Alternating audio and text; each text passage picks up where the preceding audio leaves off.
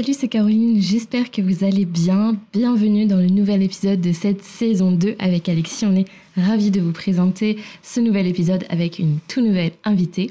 Merci, merci beaucoup pour vos messages, tout ce que vous nous envoyez sur Instagram, ça nous fait extrêmement plaisir. Et juste avant de vous laisser écouter, je voulais vous redonner un petit peu de contexte en fait sur euh, cet épisode qui a été euh, tourné, enregistré dans des conditions particulières. En fait, on s'est donné rendez-vous euh, en août et malheureusement, en fait, c'est tombé le jour du pic de la canicule. Alors, comme on se donnait rendez-vous plusieurs semaines euh, en avant, on pouvait pas anticiper ça. Mais voilà, du coup, j'aurais aimé vous dire qu'on avait enregistré le matin à la fraîche autour euh, de limonade fraîche mais il n'en est rien. en fait, il faisait une chaleur horrible. On était dans mon appartement, on était dans le noir, on était avec euh, nos petits éventails et on a dû, euh, on a dû mettre un, ventilateur en fait pour euh, pour assurer notre survie et la bonne tenue de cet épisode. Donc si jamais vous entendez un petit bruit de son, on a fait notre maximum au montage, mais il se peut que vous l'entendiez encore un peu. Donc on s'excuse, mais néanmoins, j'espère que vous allez quand même apprécier parce qu'on a passé un super moment. Je pense que ça s'entend. Et, voilà, j'espère que vous allez apprécier cet épisode autant que euh, la Caroline adolescente aurait aimé euh, l'apprécier dans le sens où euh, on va beaucoup parler de filière artistique post-bac en fait. Qu'est-ce que ça fait de, de faire des études après le bac? Quel est l'engagement? Combien de temps? Combien ça coûte? Donc euh, voilà, n'hésitez pas à partager cet épisode si vous avez des neveux, nièces, cousins, vos enfants, euh, enfin bref, euh, qui veulent s'engager dans cette filière. Peut-être que ça peut être intéressant pour eux. Autrement aussi, je vous conseille l'épisode Esquisse d'esquisse, le podcast Esquisse d'esquisse, où les invités sont plus tous dingues les uns que les autres, et notamment un avec Rebecca d'Outremer qui est juste génial, où elle parle aussi de son parcours, de son cursus, et c'est juste une mine d'or. Voilà. Donc j'espère que vous, où que vous soyez, vous êtes bien, que vous soyez dans les transports, dans le bus, dans le métro, dans le lit, euh, à faire la vaisselle. Attention à ne pas mettre euh, le portable dans l'eau quand même. Ou bien au travail. Après tout, ça se voit pas. Euh, je vous souhaite une bonne écoute et surtout n'hésitez pas à nous dire ce que vous avez pensé de cet épisode. Qu'avez-vous pensé de cette nouvelle rubrique que l'on a créée, parce que oui, nouvelle saison, donc des petites nouveautés. On a une nouvelle rubrique qui attend notre invité maintenant à la fin de l'épisode. Voilà, n'hésitez pas à nous dire ce que vous en pensez et je vous souhaite une très bonne écoute. Oh, j'ai fait un drôle de rêve cette nuit. Tu n'as pas acheté ce tableau de 100 000 francs. Mais mon vieux, c'est le prix. Bien sûr, c'est encore un petit peu le chantier là, mais on avance bien, mine de rien. Personne ne se moquera de toi pour avoir posé nu devant un peintre. On est des adultes aujourd'hui. C'est moi Vous me voyez comme ça Je ne vous savais pas critique d'art. Alors Thérèse, n'y voyez surtout pas le fantasme de l'homme, mais plutôt, si vous voulez comment dire, la recherche créative, le délire de l'artiste. Alors si je peux me permettre de te donner un conseil, c'est oublie que t'as aucune chance, vas-y fonce.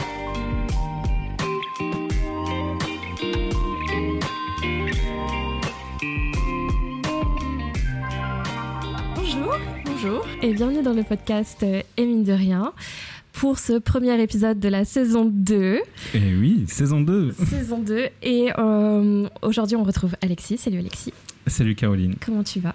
Bien, bien. Et on retrouve surtout notre première invitée et on est super heureux, Joséphine Vasselacroix. Salut Joséphine. Salut à tous. Comment tu vas? Ça va très bien. Tu meurs pas trop de chaud? On est plutôt bien soigné ici, ça va. ça va.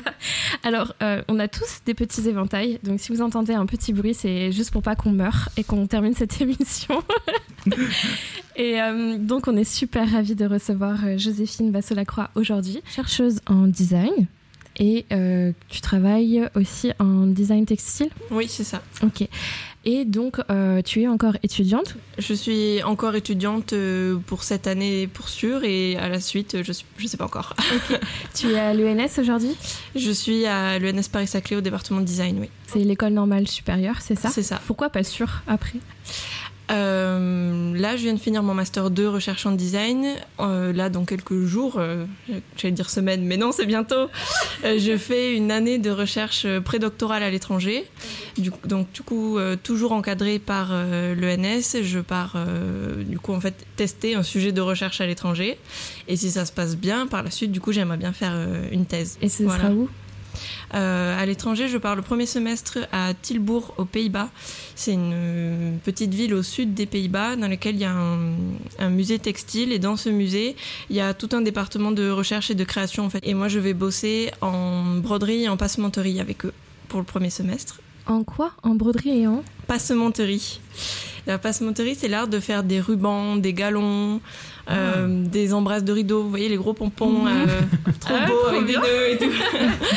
voilà, l'art de faire les rubans, ça s'appelle la passementerie. Et le second semestre, je pars à Londres, au London College of Fashion. euh, travailler avec une équipe de chercheurs euh, dans l'université qui travaille sur euh, comment on peut sauvegarder les savoir-faire textiles européens en voie de disparition. Et moi, j'interviens du coup pour travailler sur la sauvegarde de la dentelle au fuseau. Oh, Oh. ok. Bon, trop bien, génial. Je comprends tellement de choses avec cette introduction et avec la suite. Oui, c'est déjà tellement beaucoup plus clair pour nous. Parce que du coup, le concept de l'émission, donc, c'est qu'on demande à, à chacun de nos invités de choisir trois œuvres dont ils vont nous parler, trois œuvres qui les ont particulièrement marquées. Et donc, tout d'un coup, tout s'éclaire pour Alexis et, et moi. Parce que bah, bon, je te connais, euh, on s'est déjà rencontrés plusieurs Oui. fois et j'ai découvert ton travail sur Instagram. Est-ce que tu peux donner ton Instagram pour que les gens aillent voir? Oui, oui, tout à fait. C'est euh, tout en attaché, Joséphine Basso-Lacroix. Voilà, et du coup, vous allez voir tout son travail de recherche. Et avec les œuvres que tu nous as données et ces éléments-là, du coup, ça, ça fait un peu plus Ça sens. fait sens. Ouais, c'est ça. Et euh, on s'est parlé aussi un peu cet été. Oui. Et cet été, tu travaillais. Est-ce Oui. que tu peux nous dire ce que tu as fait cet été? Cet été, pour la- le deuxième été euh, de ma vie, j'étais costumière pour un opéra lyrique euh, qui a lieu euh, à Bruniquel dans le Tarn-et-Garonne et qui chaque c'était c'est la 27e édition là mais moi c'est la deuxième fois que je travaille dessus Euh, c'est un opéra qui reprend que des pièces d'Offenbach l'an dernier la première fois que je l'ai fait c'était La Belle Hélène et cette année on a joué Barbe Bleue et c'est euh, super chouette. Je travaille avec euh, le costumier euh, qui est Guillaume Atwood qui est- c'est son métier d'être costumier. Et on est deux bénévoles avec lui. Cette année il y avait moi et une, du coup une fille qui est devenue ma copine qui est en école de costume. Et c'était super chouette. Tu, vas le tu penses le refaire? Tu gagnes en expérience à chaque fois? Tu... Oui, c'est sûr que je gagne en expérience parce qu'en plus, comme le costume, c'est pas mon métier, c'est parce que Mm. j'ai appris à faire et que c'est vraiment un milieu du textile à part. Euh, c'est vraiment une découverte de, de, enfin, de voir comment ça marche, de suivre les retouches couture, de faire l'habillage des personnages, de composer les tenues pour chaque personnage selon euh, son caractère, etc. C'est vraiment intéressant, moi ça me plaît beaucoup. Et euh, c'est un mois consécutif. Vous dormez sur place, tout ça? Alors on peut, moi je suis un peu euh, timide, je rentre dormir chez moi. Mais en soi, on mange ensemble midi et soir, on finit à 4h du matin. Enfin vraiment, Ah on est ensemble ok. euh, le jour et la nuit. Quoi. Ça fait un peu colo. euh, Oui, c'est ça. Et comment t'as trouvé euh, ce travail?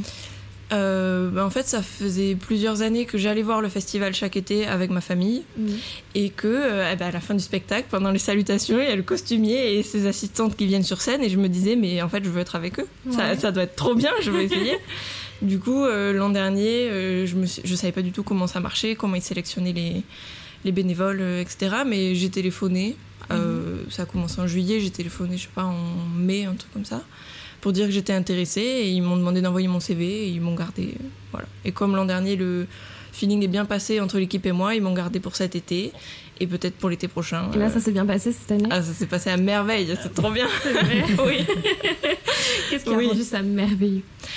Euh, bah, force, on se connaît vraiment bien parce que en fait, c'est pendant un mois consécutif et il n'y a pas de jour de pause. Il n'y a pas de week-end, il y a pas. Donc, c'est vraiment en fait une immersion euh, totale. Donc, en fait, déjà au bout de trois jours, on se connaît super bien. Et, euh, et en fait, c'est des gens vraiment super gentils. Enfin, Il y a un truc particulier qui fait que c'est un peu une bulle. C'est dans un château médiéval où on capte pas. Enfin, c'est un truc un peu. euh, Ça hors du temps, oui, voilà. l'espace pendant un mois. c'est ça, mais euh, c'est vraiment intéressant. Et, euh, et moi, j'adore les costumes. On les fait pas de A à Z, la couture. on n'a pas des rouleaux de tissu et on monte pas les, les costumes. Mais ils sont loués en Espagne, dans une société euh, de location de costumes énorme qui loue pour des grosses productions, des séries, des films. Ok. Et euh, nous, on, on, on customise en fait. On fait les retouches selon les personnages, euh, s'il faut euh, rétrécir, allonger, euh, etc. Tu peux modifier les costumes. On peut modifier, veux. on peut faire tout ce qu'on veut. Il y a des trucs qu'on coupe. Il faut qu'on rende à peu près dans l'état à la fin. Donc à la fin, on a un temps où on enlève les retouches. Mais du coup, c'est des films de, de production. Moi, ça me touche de voir ça euh, en vrai. Cette année, il y avait dans Barbe Bleue tout- toute une bande de bergères et elles avaient les costumes de La Belle et la Bête avec Emma Watson. Oh, Moi, ça me touche trop de voir ces costumes, de voir les tissus. euh, les soldats de Barbe Bleue, ils avaient les tenues des enfants dans euh, le dernier Peter Pan. Enfin, c'est des choses de, de vraie production. Et moi, je trouve ça trop intéressant de voir ben, ce que ça peut devenir dans d'autres contextes et de voir comment c'est fait. De... Les productions de films ou de séries, euh, soit elles-mêmes, elles ont déjà loué les costumes, soit quand le tournage est fini, c'est encombrant. euh, Bah ouais. voilà, on n'imagine pas. Du coup, ils les vendent à cette société qui les rachète et ça rentre dans leur fonds de costume. Ça peut être loué. euh. Ouais, c'est bien, c'est un bon système du coup. Parce que Mm. du coup, ouais, ça permet, comme les petites productions, d'avoir des costumes facilement sans Oui. avoir plein de temps pour les faire. Et... Ah oui, oui, et puis euh, c'est un autre budget aussi, du coup, de plutôt euh, que de faire et un autre temps. euh, Mm. S'il fallait tout faire, on, on mettrait un an, quoi. Là, on met un Bah mois. c'est ça. ouais. Et euh, tu disais que c'est différent en fait de, de toi ce que tu faisais ou ce que tu as appris à l'école parce qu'en fait c'est quoi designer textile? Est-ce que tu peux Bah, c'est la différence entre design de mode et design textile. Euh, moi, je considère, mais je sais pas si c'est une définition pour tous les designers textiles, hein, mais moi, Mais je considère que euh, en tant que designer textile, je fais pas de produit fini et euh, je mets pas en forme un vêtement. Je fais pas de la couture en soi. Je fais des, des ennoblissements de surface sur des textiles. Donc ça peut être de l'impression, de la broderie, euh, ou faire, faire des textiles en faisant du tissage ou de la dentelle au fuseau. Mais je suis pas la personne qui le coupe et qui l'assemble. Ça, c'est plus le milieu du costume ou plus le milieu de la mode. Ok. Donc au final ça se complète un peu ce que tu as fait cet été. Oui, et puis ça m'apprend des choses aussi que je sais pas forcément faire, ou du moins que j'ai pas l'habitude de faire. Parce que du coup, je coupe pas beaucoup, j'utilise pas beaucoup de machines à coudre parce que j'assemble pas des pièces. Et là, pendant le festival, euh, ben, on, on assemble, on fait vraiment de la couture, on fait des ourlets, on, on fait des pinces, on refait des manches. C'est vraiment un travail de tailleur, quoi, que je ne fais pas euh, sinon. euh. Est-ce que ça t'aide de, de voir euh, ce que les couturiers ont à faire sur les costumes, euh, de savoir bah il faudrait que je fasse la pièce comme ça pour que ce soit plus simple ou? Oui, ça, ça ouvre des pistes et ça, ça me permet de voir plus clair des choses qu'il faut anticiper du coup Voilà, avant. ouais. Ça, c'est sûr. Et puis ça me permet d'apprendre aussi à coudre, qui est quelque chose que, que j'aimerais bien peut-être développer par la suite. Et du coup, j'ai l'impression d'avoir un, un panel de compétences qui s'élargit. Chercheuse en design en fait c'est justement tout le travail que tu vas faire sur la recherche de motifs ou c'est hum, qu'est-ce que c'est? Euh, Qu'est-ce que c'est chercheur en design? Mince, à l'aide. Euh, Parce que comme tu vas hum, peut-être le projet c'est de faire une Oui. thèse c'est ça? Oui. Est-ce que c'est ça en fait? La thèse c'est chercheur en design ou c'est euh, Euh, on est dans un pays qui scinde beaucoup les études théoriques et les études pratiques. Euh, mais en design, de plus en plus, quand même, c'est lié et on parle de recherche par la pratique. Et moi, c'est ce qui, enfin, c'est ce qui est euh, incité à être mis en place dans mon département à l'ENS. Et moi, c'est vraiment ce dans quoi j'essaie de m'inscrire. Euh, et du coup, en fait, de pas scinder, être soit designer textile, soit chercheur en design, mais vraiment faire les deux faire les deux. faire euh, une recherche par la pratique. Et ça prend forme euh, par exemple cette année pour mon projet de recherche. Mais je pouvais pas faire ma partie écrite parce que j'écris un, un article de recherche. Je pouvais pas l'écrire tant que j'avais pas pratiqué tant que j'avais pas fait plein d'échantillons. Et parce qu'en fait c'est ces échantillons là qui deviennent les éléments de connaissance que j'étudie pour mon écrit. D'accord. euh, L'idée dans la recherche par la pratique, c'est de considérer que les artefacts matériaux que tu matériels, matériaux, je sais pas comment on dit, que toi tu qui sais. que, que tu produis, ils délivrent autant de savoir et de connaissances euh, qu'un livre. Parce que Voilà. du coup, en fait, par exemple, pour la broderie au fuseau, tu reproduis la broderie au fuseau et du coup, en le faisant, tu comprends des mécanismes que soit perdus, soit que les gens Oui. n'arrivent pas à verbaliser, qui ne sont pas écrits Oui. forcément, et, Euh, bah, ou que toi, tu essayes du coup de oui, verbaliser. Mais la, la dentelle au fuseau, ça fait. J'ai l'impression que ça fait pas très longtemps que j'en fais, mais j'ai commencé en 2020, donc maintenant ça fait trois ans, mais je, sais que je suis qu'au début quand même, parce que c'est vraiment un, un savoir-faire euh, très minutieux et complexe, et j'ai pas encore le, savoir-faire, la connaissance pour faire mes propres motifs. Donc pour l'instant, oui, je reproduis que des motifs qui existent déjà, que j'essaie de piocher dans plusieurs répertoires de plusieurs pays, de plusieurs époques, euh, pour un peu me familiariser avec, euh, avec le plus de motifs possible. Et, et en fait, euh, moi j'estime que rien que le fait de reproduire des gestes anciens qui sont en train de disparaître, c'est déjà faire de la recherche et c'est déjà travailler à une préservation. Voilà. Ouais. Juste montrer que ça existe, à des gens qui connaissaient pas, déjà c'est faire euh, œuvre de, de travail de préservation, de sauvegarde. Après j'ai d'autres ambitions pour la suite, de pouvoir petit à petit faire mes motifs, changer les matériaux, les échelles, et c'est des choses que je mets en place. euh, Ouais, c'est déjà un projet que tu es en train de construire euh, aujourd'hui, c'est ça?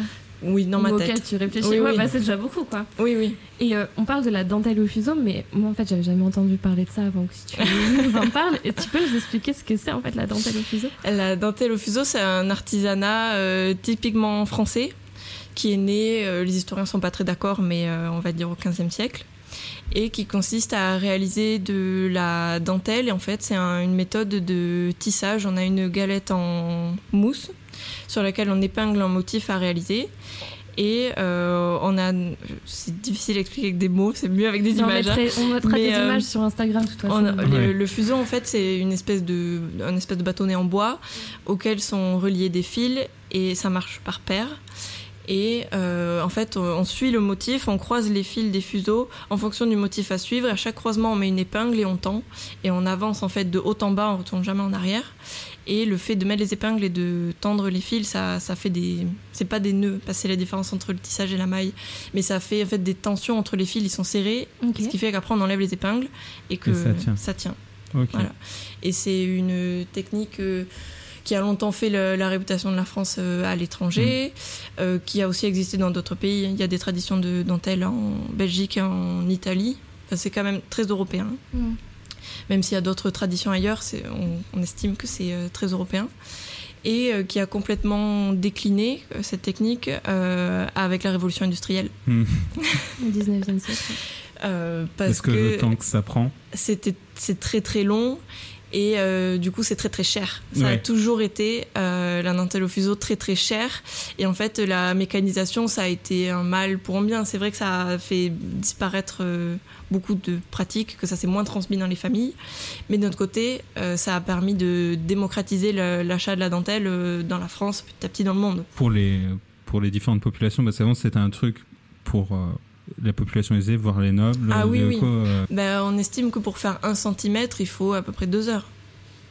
Donc, euh, donc pour euh, moi de découvrir tout ça, ça m'a vraiment touchée parce que quand dans des musées euh, on voit des pièces de dentelle anciennes, tout ce qui est avant le 19e siècle, c'est fait au fuseau. Quand Mm. on voit des robes entières, mais c'est que c'est l'œuvre d'une vie de plusieurs personnes. Elles ont fait que ça de leur vie. On se rend pas compte le nombre d'heures de travail que ça représente. euh, C'est et moi je trouve que c'est important de, de savoir que ça existait de, et de continuer à faire vivre euh, le savoir.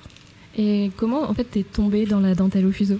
À l'époque, j'étais au Beaux-Arts de Lyon en design textile et euh, on faisait beaucoup de motifs imprimés. Donc on dessinait des motifs, on les imprimait sur le tissu et sur euh, voir à travers les tissus, de plus seulement avoir des motifs opaques sur le tissu, mais de, petit à petit d'aller vers de la dentelle. Et du coup, j'ai cherché comment on faisait de la dentelle, comment on pouvait contacter des entreprises qui fassent mes motifs en dentelle. Enfin, je sais pas, il y avait un truc que je voulais mettre en place pour faire de la dentelle.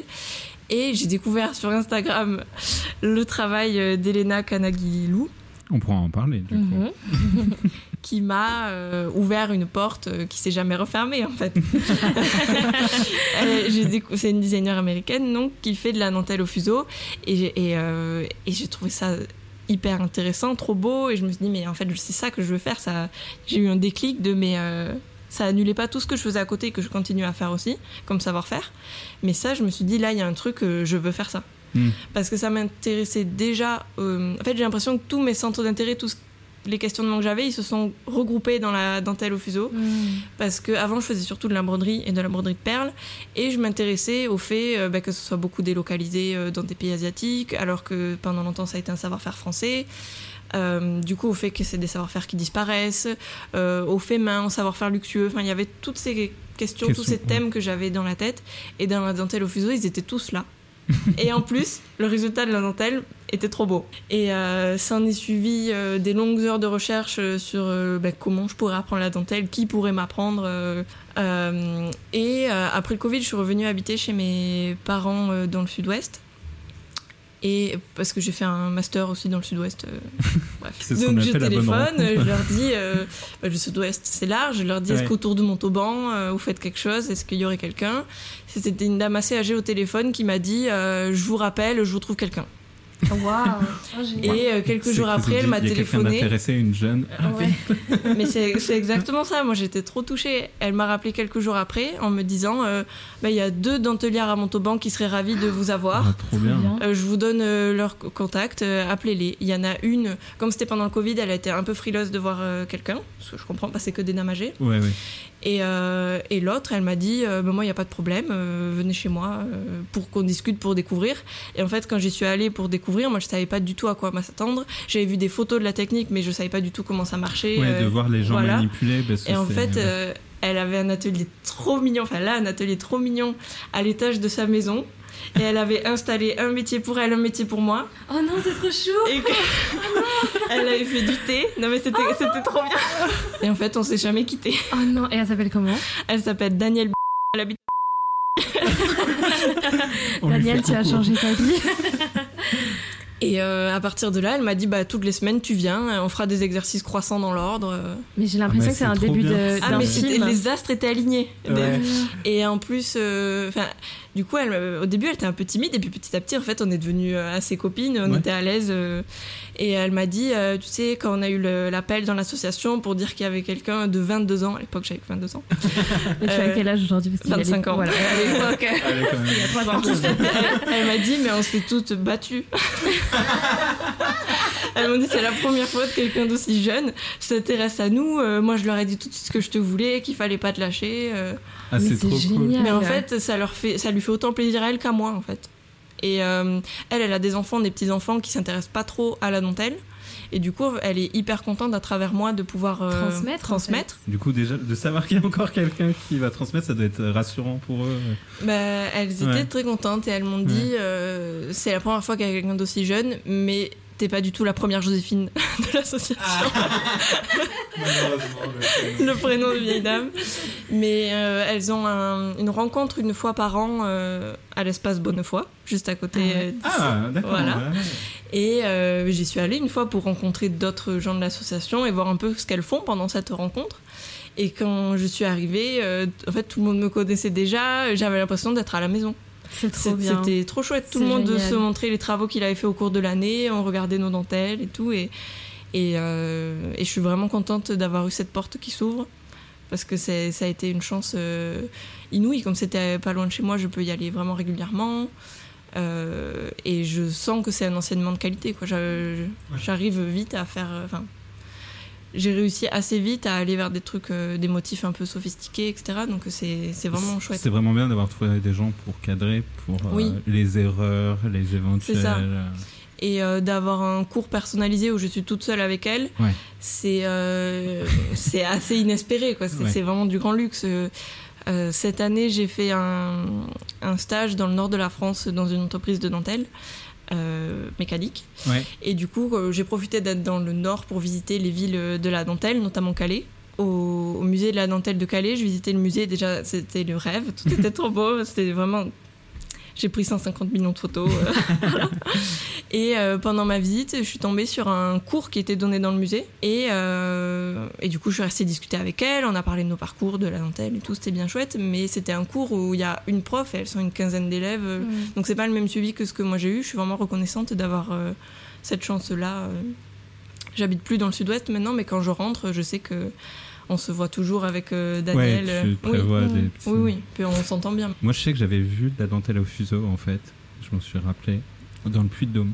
Au Puy-en-Velay. Au Puy-en-Velay. C'est Ouais, euh, le, ouais. Enfin, centre euh, historique euh, de la dentelle au fuseau. Eh ben, c'est de là que ça a été exporté. Eh ben, d'accord. Ouais, parce que du coup, Ouais. j'en ai vu. euh, oui, bah, là-bas c'est la ville. moi j'y ai passé euh, un peu de temps cette année. Euh, parce qu'il y a euh, quelque chose qui est assez exceptionnel et euh, qu'on doit à la France. Il y a l'atelier conservatoire national de la dentelle du Puy-en-Velay qui fait en fait partie du mobilier national. Le mobilier national donc qui, re- qui regroupe des ateliers comme la manufacture des gobelins, euh, la savonnerie, euh, des savoir-faire en fait français qui ont par exemple permis d'orner Versailles ou des choses qui ont vraiment participé à faire le rayonnement de la France. C'est c'est des ateliers qui sont regroupés euh, sous le mobilier national pour perpétuer les savoir-faire en fait. Et ils sont situés dans leur ville d'origine. Donc, là, par exemple, il y a une tradition de dentelle à l'aiguille à Alençon, donc il y a un atelier là-bas. Et il y a l'atelier de dentelle au fuseau au Puy, parce que c'est le site historique. Ouais. Et moi, j'ai fait un stage cette année avec les dentelières de cet atelier. Et comme ça fait partie du mobilier national et que bah, c'est public, c'est français, en fait, c'est des fonctionnaires qui sont dentelières. Elles sont pas soumises à des règles que j'ai pu voir dans la mode pendant notre stage euh, de rendement, euh, d'efficacité, de deadline, etc. Comme leur objectif, c'est la sauvegarde du savoir. Et s'il y a besoin de X années pour que le savoir se développe à son excellence, et ben on prend ces X années. Je sais pas s'il y a l'équivalent dans d'autres pays, mais c'est vraiment exceptionnel de, de voir à quel point on tient à préserver ce savoir-faire.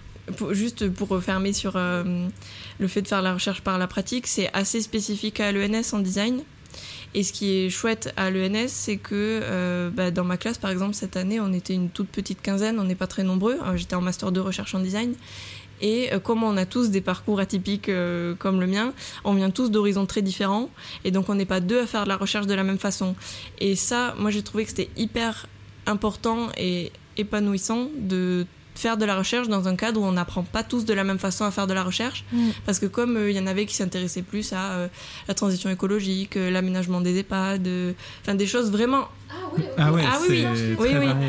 euh, ça fait qu'en en vrai, on peut pas avoir de cours qui nous disent bah, la recherche, ça se fait comme ça de A à Z, parce que nos sujets, nos centres d'intérêt, ils rentrent pas dans un seul moule. Ah, Et euh, c'est aussi peut-être pour ça que j'ai du mal à définir ce que c'est la recherche en design, parce que j'ai l'impression que c'est, ça dépend de Mhm. chaque chercheur. Et, et euh, j'aimerais juste rebondir sur ce qu'on a dit euh, tout à l'heure, juste avant qu'on commence l'émission, on papotait un petit peu.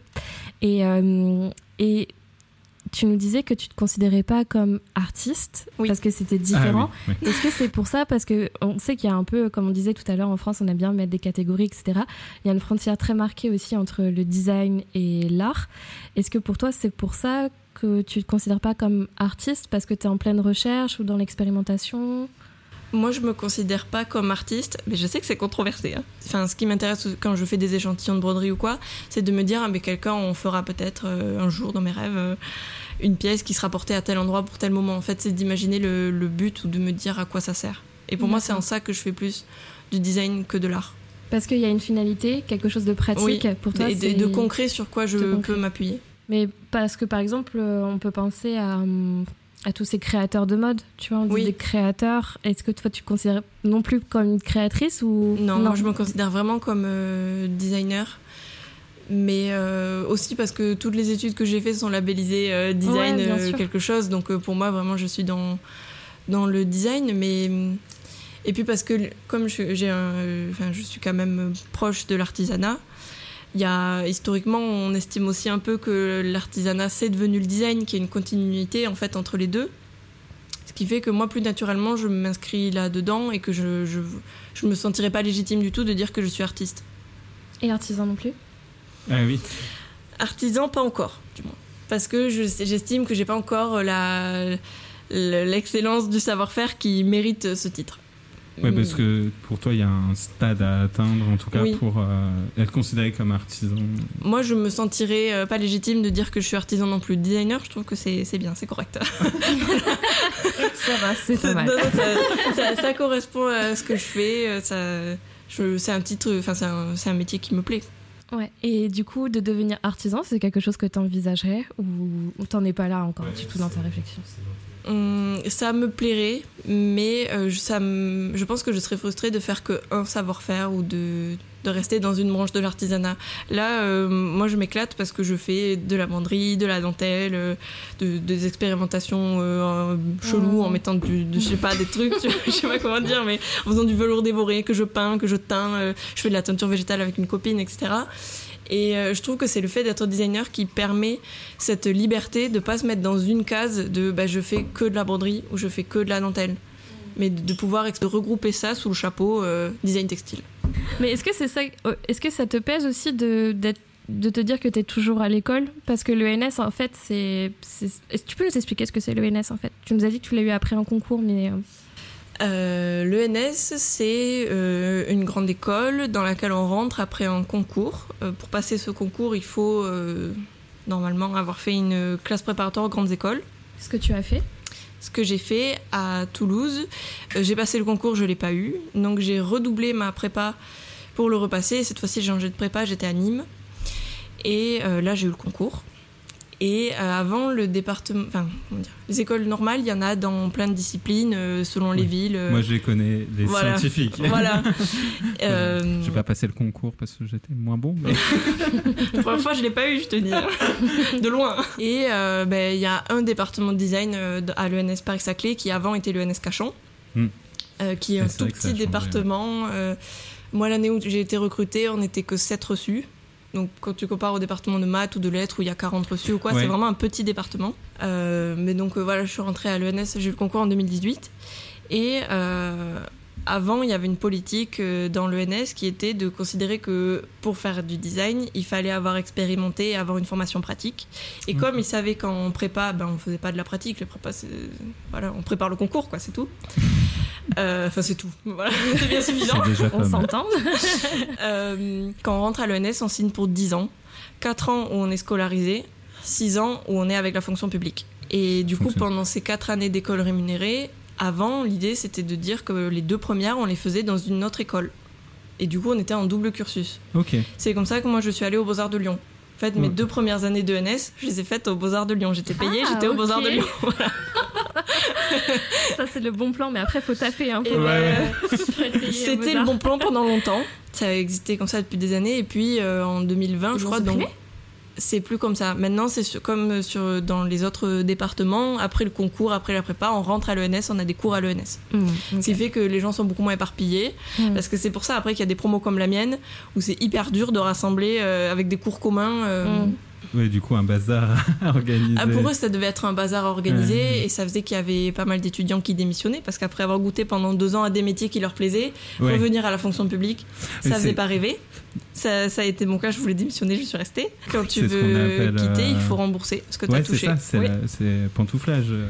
Et donc, toi, ça te fait pas de rêver, euh, être fonctionnaire? Mais en fait, ça me plairait euh, dans le sens où c'est euh, stable, c'est sûr, euh, t'es payé l'été, euh, voilà. Mais euh, déboucher autre qu'être enseignant ou chercheur, il est difficile à trouver. Et moi, c'est ça qui me pèse. Ouais, même dans la conservation, dans les musées. Dans Ben, les- je me suis pas mal Enfin, penchée sur cette question, mais c'est des études spécifiques en fait, de faire de la préservation de, de textiles, etc. Parce que c'est, il faut une formation de chimiste en fait. C'est des choses. euh, Ah, il y a oui. des écoles en France spécialisées pour ça, avec leurs concours. euh. Mais euh, donc moi j'ai fait mes deux, ans, mes deux ans aux Beaux Arts de Lyon en design textile, et après du coup j'étais censée rejoindre l'ENS. Je dis bien censée. Pourquoi? Que s'est-il passé?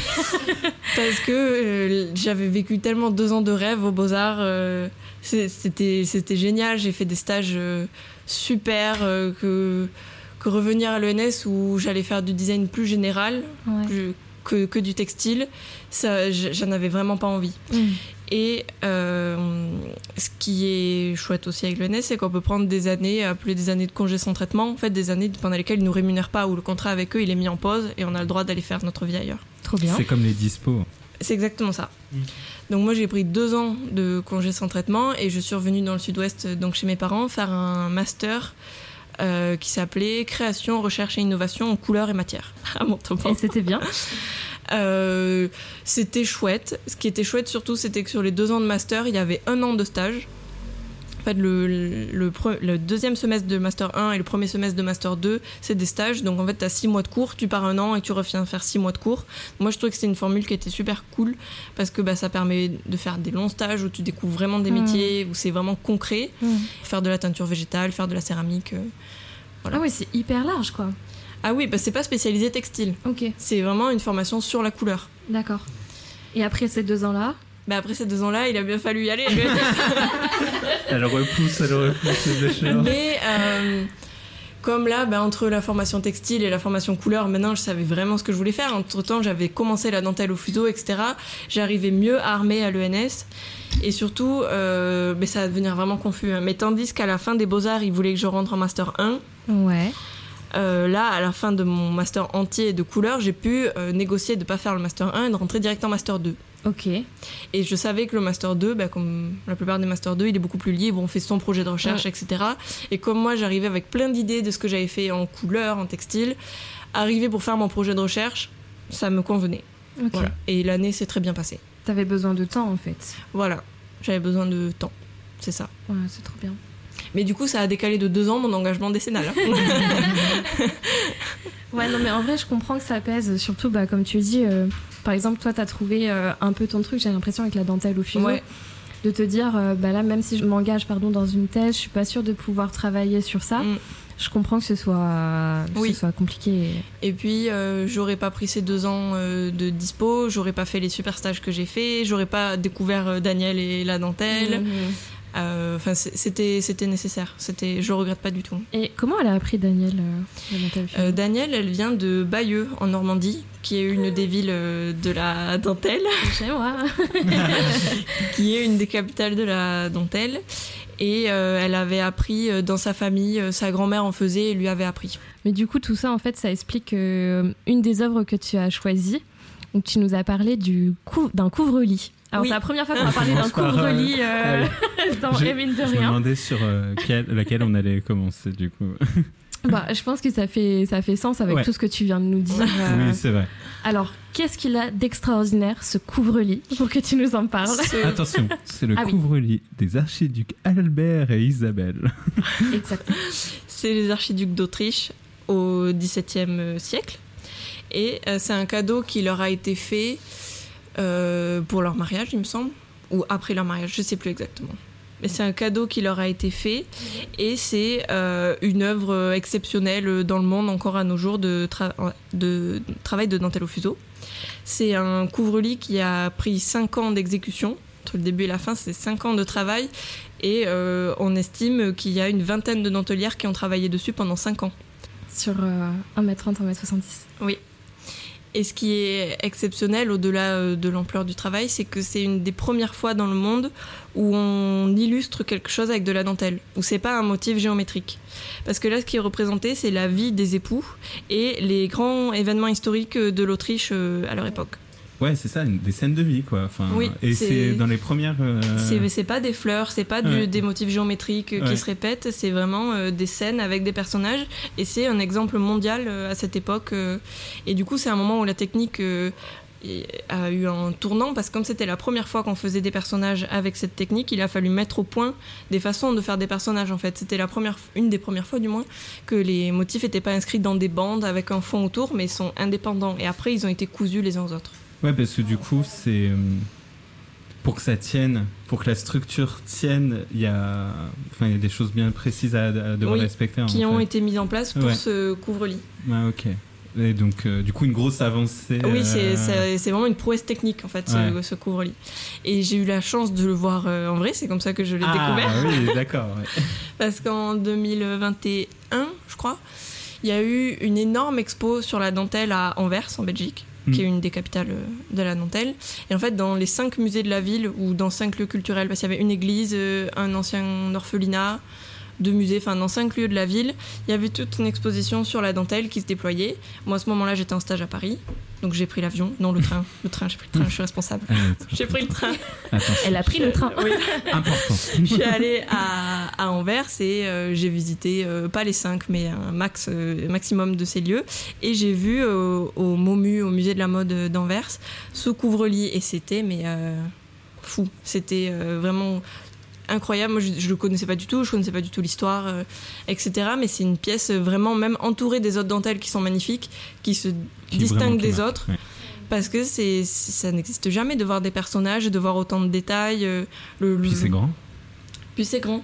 1m30 sur 1m70, euh, C'est énorme. voilà, mais c'est grand. Et, euh, et il est super bien conservé. euh, c'est c'est un bon souvenir de visite euh, de musée. Ça se conserve bien. Enfin, le.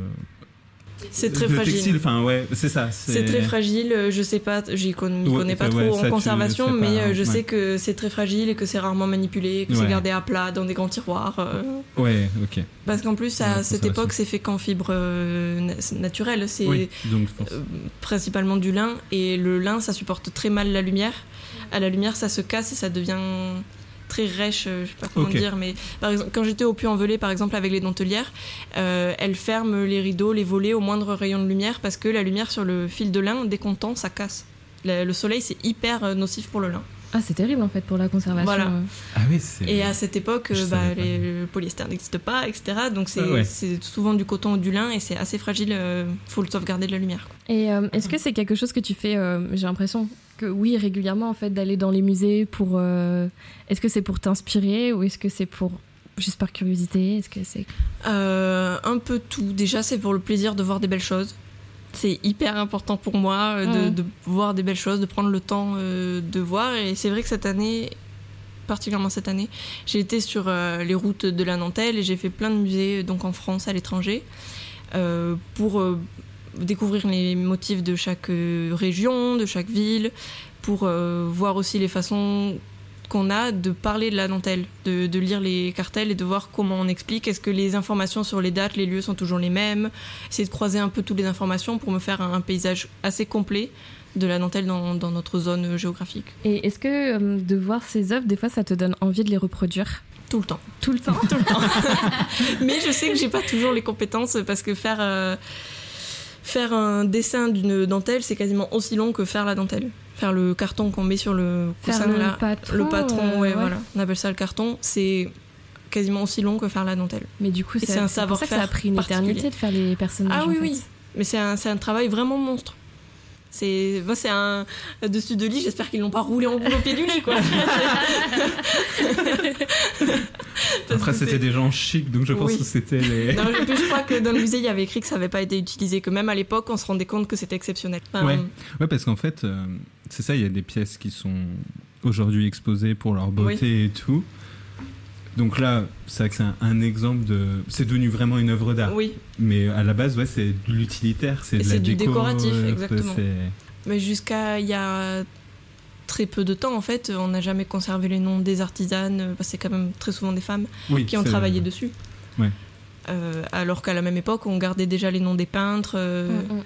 Mais ça vaut pas que pour la dentelle, ça vaut pour, euh, pour les vêtements, pour tous les artisans. En fait, pendant longtemps, leurs noms, ils n'ont pas été Oui. gardés. Ouais. Parce que euh, ça n'avait pas d'importance, en fait. Bah, même encore aujourd'hui, euh, quand on parle des beaux-arts, on fait une grosse distinction entre euh, peinture, sculpture, dessin et à côté les arts dits euh, mineurs, euh, Décoratifs. céramique, euh, voilà, Ouais. ça, les savoir-faire de la main et tout. Et moi, c'est quelque chose que j'ai entendu même euh, durant ma prépa. J'ai fait une, j'ai fait une prépa euh, à Greg. Et euh, quand on préparait les oraux, à un moment donné, moi, je voulais faire un lien entre euh, le sujet qui nous avait été donné, la mémoire, et euh, un film que je venais de voir qui était euh, The Father, je sais pas si vous l'avez vu, Non. où c'est un film avec Anthony Hopkins euh, justement sur bah, ce père qui perd la mémoire en fait puisqu'il a Alzheimer. Et, et donc je commence en fait l'introduction de mon oral comme ça en disant voilà il y a ce réalisateur qui a fait ce film là etc. Et donc à la fin euh, le, le prof me dit euh, et moi j'ai trouvé ça génial que vous commenciez par une démocratisation euh, quelque chose d'assez vulgaire mais qui pourtant Quoi fait sens parce que je parlais de cinéma en fait.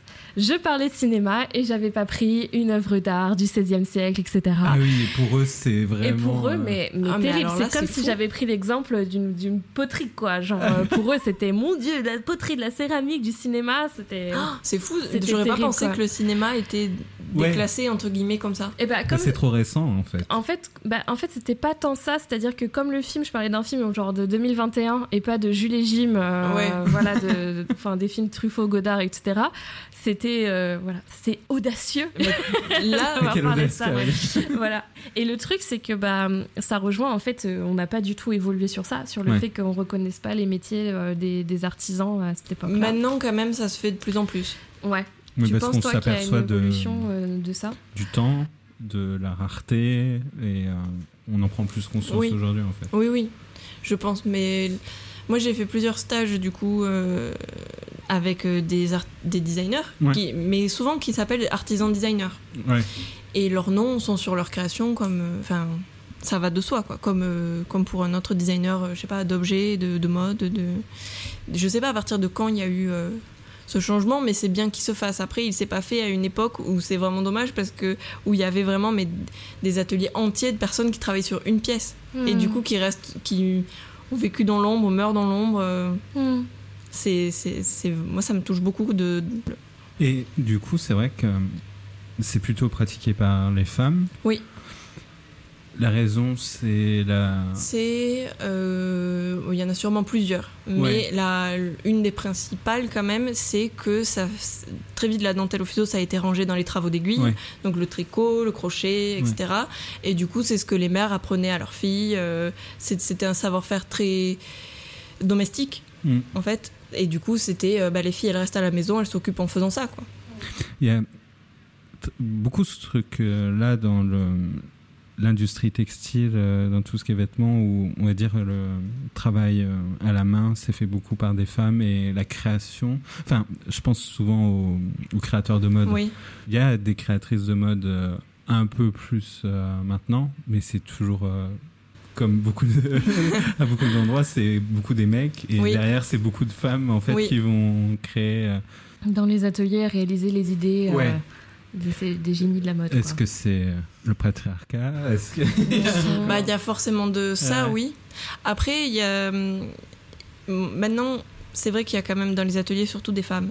Mais historiquement, il y a des choses qui sont plus nuancées et que je sais pas Ouais. forcément expliquer. J'ai pas fait de sociologie, j'ai pas Non, fait, non. je suis pas historienne, Non, mais etc. c'est pour savoir mais si historiquement, par exemple, il y avait beaucoup de brodeurs.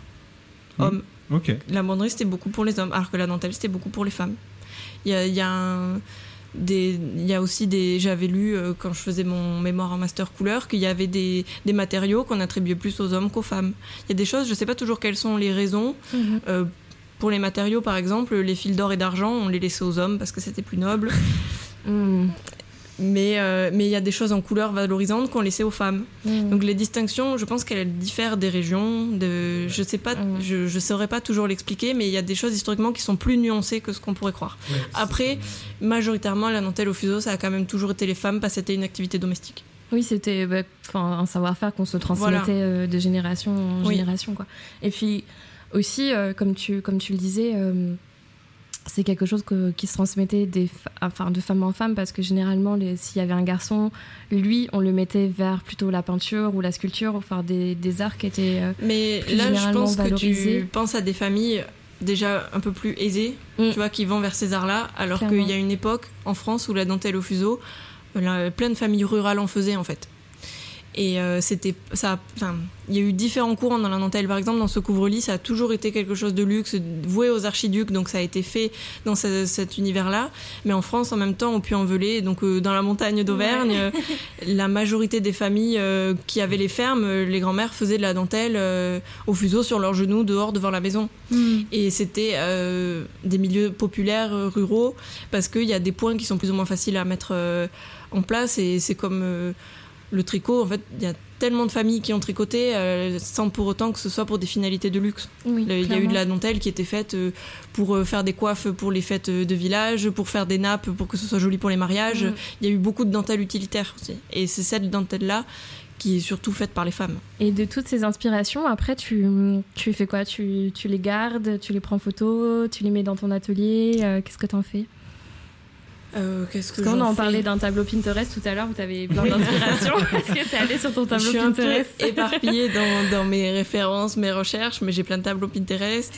J'ai plein euh, d'albums photos dans mon ordi de visite musée, telle date, euh, où j'ai mon stock de photos de la visite du Ah musée. ouais, c'est Euh, organisé. Ah, C'est moyennement organisé. Moi, j'aimerais que tout soit au même endroit, mais c'est pas, c'est pas fait pour l'instant. Peut-être ça ne sera jamais fait. Euh, j'ai des notes de phrases que je lis dans les musées, que je me dis, mais là, la tournure de phrase est géniale, je la note dans mon téléphone. euh, ouais, c'est un- Et j'achète beaucoup de cartes postales dans les musées. Mais je sais Ah que toi ouais, aussi. je- fais ça. Mais je là, sais que toi aussi. là c'est un tout petit fragment parce que j'ai enlevé tout le reste. Parce que Elle voilà, je, bouge. Mais du coup, il y avait tout le mur qui était recouvert. Et à chaque fois que je fais un musée, je prends une carte Voilà. et j'écris derrière. euh, C'est ça que j'ai commencé à faire ça. c'est trop bien, c'est hyper inspirant. Oui. Enfin, vraiment. Des euh, œuvres qui m'ont plu. Juste. Ouais. Et quand il n'y a pas les œuvres qui m'ont plu, je suis bien râlée. Je râle bien. Trop mignon, Voilà. Et t'as as justement un atelier chez toi où t'as toutes ces œuvres de référence, toutes ces cartes devant toi? Euh, ben, ça fait des années que j'ai pas vraiment de chez moi. Alors, euh, quand je C'est bouge. vrai que tu- depuis le début, on, on dit pas, mais Tous les six mois, tu beaucoup. bouges en fait. Bah, depuis- en fait, j'ai été fixe deux ans à Lyon. Et après, euh, oui, donc depuis euh, l'été 2020, tous les 6 à 9 mois, je déménage. Donc, j'ai pas vraiment de chez moi, mais j'ai toujours un petit stock de cartes que j'ai avec moi. Et là où je m'installe pour les quelques mois, je les mets quelque part. euh, Mm. Je me fais mon petit musée à moi que je transporte, quoi. Et ton, ton matériel pour créer, il est imposant ou c'est par exemple une petite boîte que tu transportes Euh, bah, en fait, chez mes parents, j'ai un atelier Yes. euh, qui est vraiment rempli, rempli, rempli, rempli. Les parents doivent être hyper contents. Mais en fait, ma, ma mère fait de la couture aussi. Ah, donc euh, oui. Donc en fait c'est nos affaires et ça, c'est vraiment la pièce est pleine et moi je pioche, je me fais quelques boîtes en fait de ce qu'il y a dedans que je transporte avec moi et quand je rentre euh, chez mes parents dans cette pièce, dans ce marasme de matériel, je, je regarde ce qu'il y a de nouveau, ce que voilà, c'est un peu mon magasin perso quoi. Merci c'est maman, génial. aussi. Oui. Du coup. Mais il y a que bah, qu'avec ma mère on en achète du matériel et il y a que bah, comme les gens autour de nous ils savent qu'on Ils vous enfilent aussi. on nous en donne beaucoup. Ouais, Elle a des collègues qui nous donnent des fonds de, Ouais, de tiroirs de mercerie, euh, de choses euh, enfin, éparpillées. Le- Daniel euh, de la Nantel au elle me donne beaucoup de choses aussi. voilà. C'est ta petite. Enfin, tu es sa petite protégée. oui, bah, euh, oui. T'es sa seule élève? Elle a eu que toi? Euh, non, elle a d'autres élèves de l'association, euh, mais qu'elle, elle voit en groupe. Moi, elle me voit toute seule. Oh privilégiée. Après, c'est aussi parce que euh, bah là, on se voyait le plus régulièrement, c'est pendant que j'étais en master euh, à Montauban. Et euh, j'avais pas un emploi du temps euh, comme euh, les dames de l'association. euh, moi, comme j'avais des cours, que j'avais d'autres euh, impératifs, etc. euh, elle, sur son heure de cours où elle voit les dames, moi, j'étais pas dispo. euh. Donc j'ai mon cours privilégié. Tant mieux, tant mieux. Genre, quel bonheur. Ça a l'air trop bien. Et euh, donc, on a parlé, on a beaucoup décrit euh, ce qu'était le, le couvre-lit, donc c'est des personnages. Et tu nous as parlé, donc, c'est pas vraiment une œuvre, mais c'est une artiste dont Oui. on a évoqué tout à l'heure. peut-être déjà évoqué. Et Ouais, et tu nous as dit euh, surtout regardez euh, ce qu'elle a créé, donc ce col rouge sur lequel on voit des personnages. Oui. Donc cette artiste, tu peux redire son nom? Je suis pas sûre de la prononciation de son nom de famille. Moi non plus, c'est pour mais, ça qu'on te demande. mais- On se le passe tous la patate. Donc, euh, mais elle s'appelle Elena et moi je dirais Kanagilou. Ouais, Mais, euh, Kanagi voilà. Lou, ouais, je pense. Et du coup, c'est cette œuvre-là avec le col rouge, donc on Oui. vous mettra aussi sur Instagram. qu'elle a réalisé pour une exposition qui a eu lieu en 2022-2023 dans une galerie à New York. Et Wow. c'est un col qui illustre le mythe de Judith et Holoferne. Oh, Est-ce que tu peux nous expliquer ce mythe Ah mince, j'espérais que non. Tu le connais, toi Moi, Euh, Je, connais sais qu'à la fin, mais- euh, il y en a un qui se fait décapiter. Ouais, voilà, c'est ça, c'est. Judith qui décapite. Voilà. Bon voilà, Moi, vous avez le principal. de de- tableau, voilà, c'est voilà, c'est Gustave Moreau qui décapite. Voilà. Voilà, bah, vous avez le principal. C'est Caroline, je suis en train de faire le montage du podcast que vous êtes en train d'écouter et je me suis dit que décemment, on ne pouvait pas vous laisser partir comme ça sans vous repréciser euh, quel était le mythe de Judith et Holoferne parce que c'est vraiment quelque chose de fondamental en fait dans l'histoire de l'art. Holoferne est un soldat qui a eu pour ordre d'assiéger la ville de Béthulie, qui est la ville dans laquelle vit Judith. Judith, c'est une jeune femme, elle est splendide, elle est d'une beauté incroyable et elle est très riche. Quand elle a eu vent en fait du futur assaut de sa ville et surtout du fait qu'en fait les habitants commençaient à manquer d'eau dans sa ville et donc ils étaient sur le point de se rendre, elle, elle décide de ne pas se laisser faire. Donc elle va euh, créer un subterfuge en fait, trouver une solution pour libérer sa ville de cet assaut. Elle décide donc, avec sa servante, de se rendre dans le camp d'Holoferne avec plein, plein, plein de cruches de vin.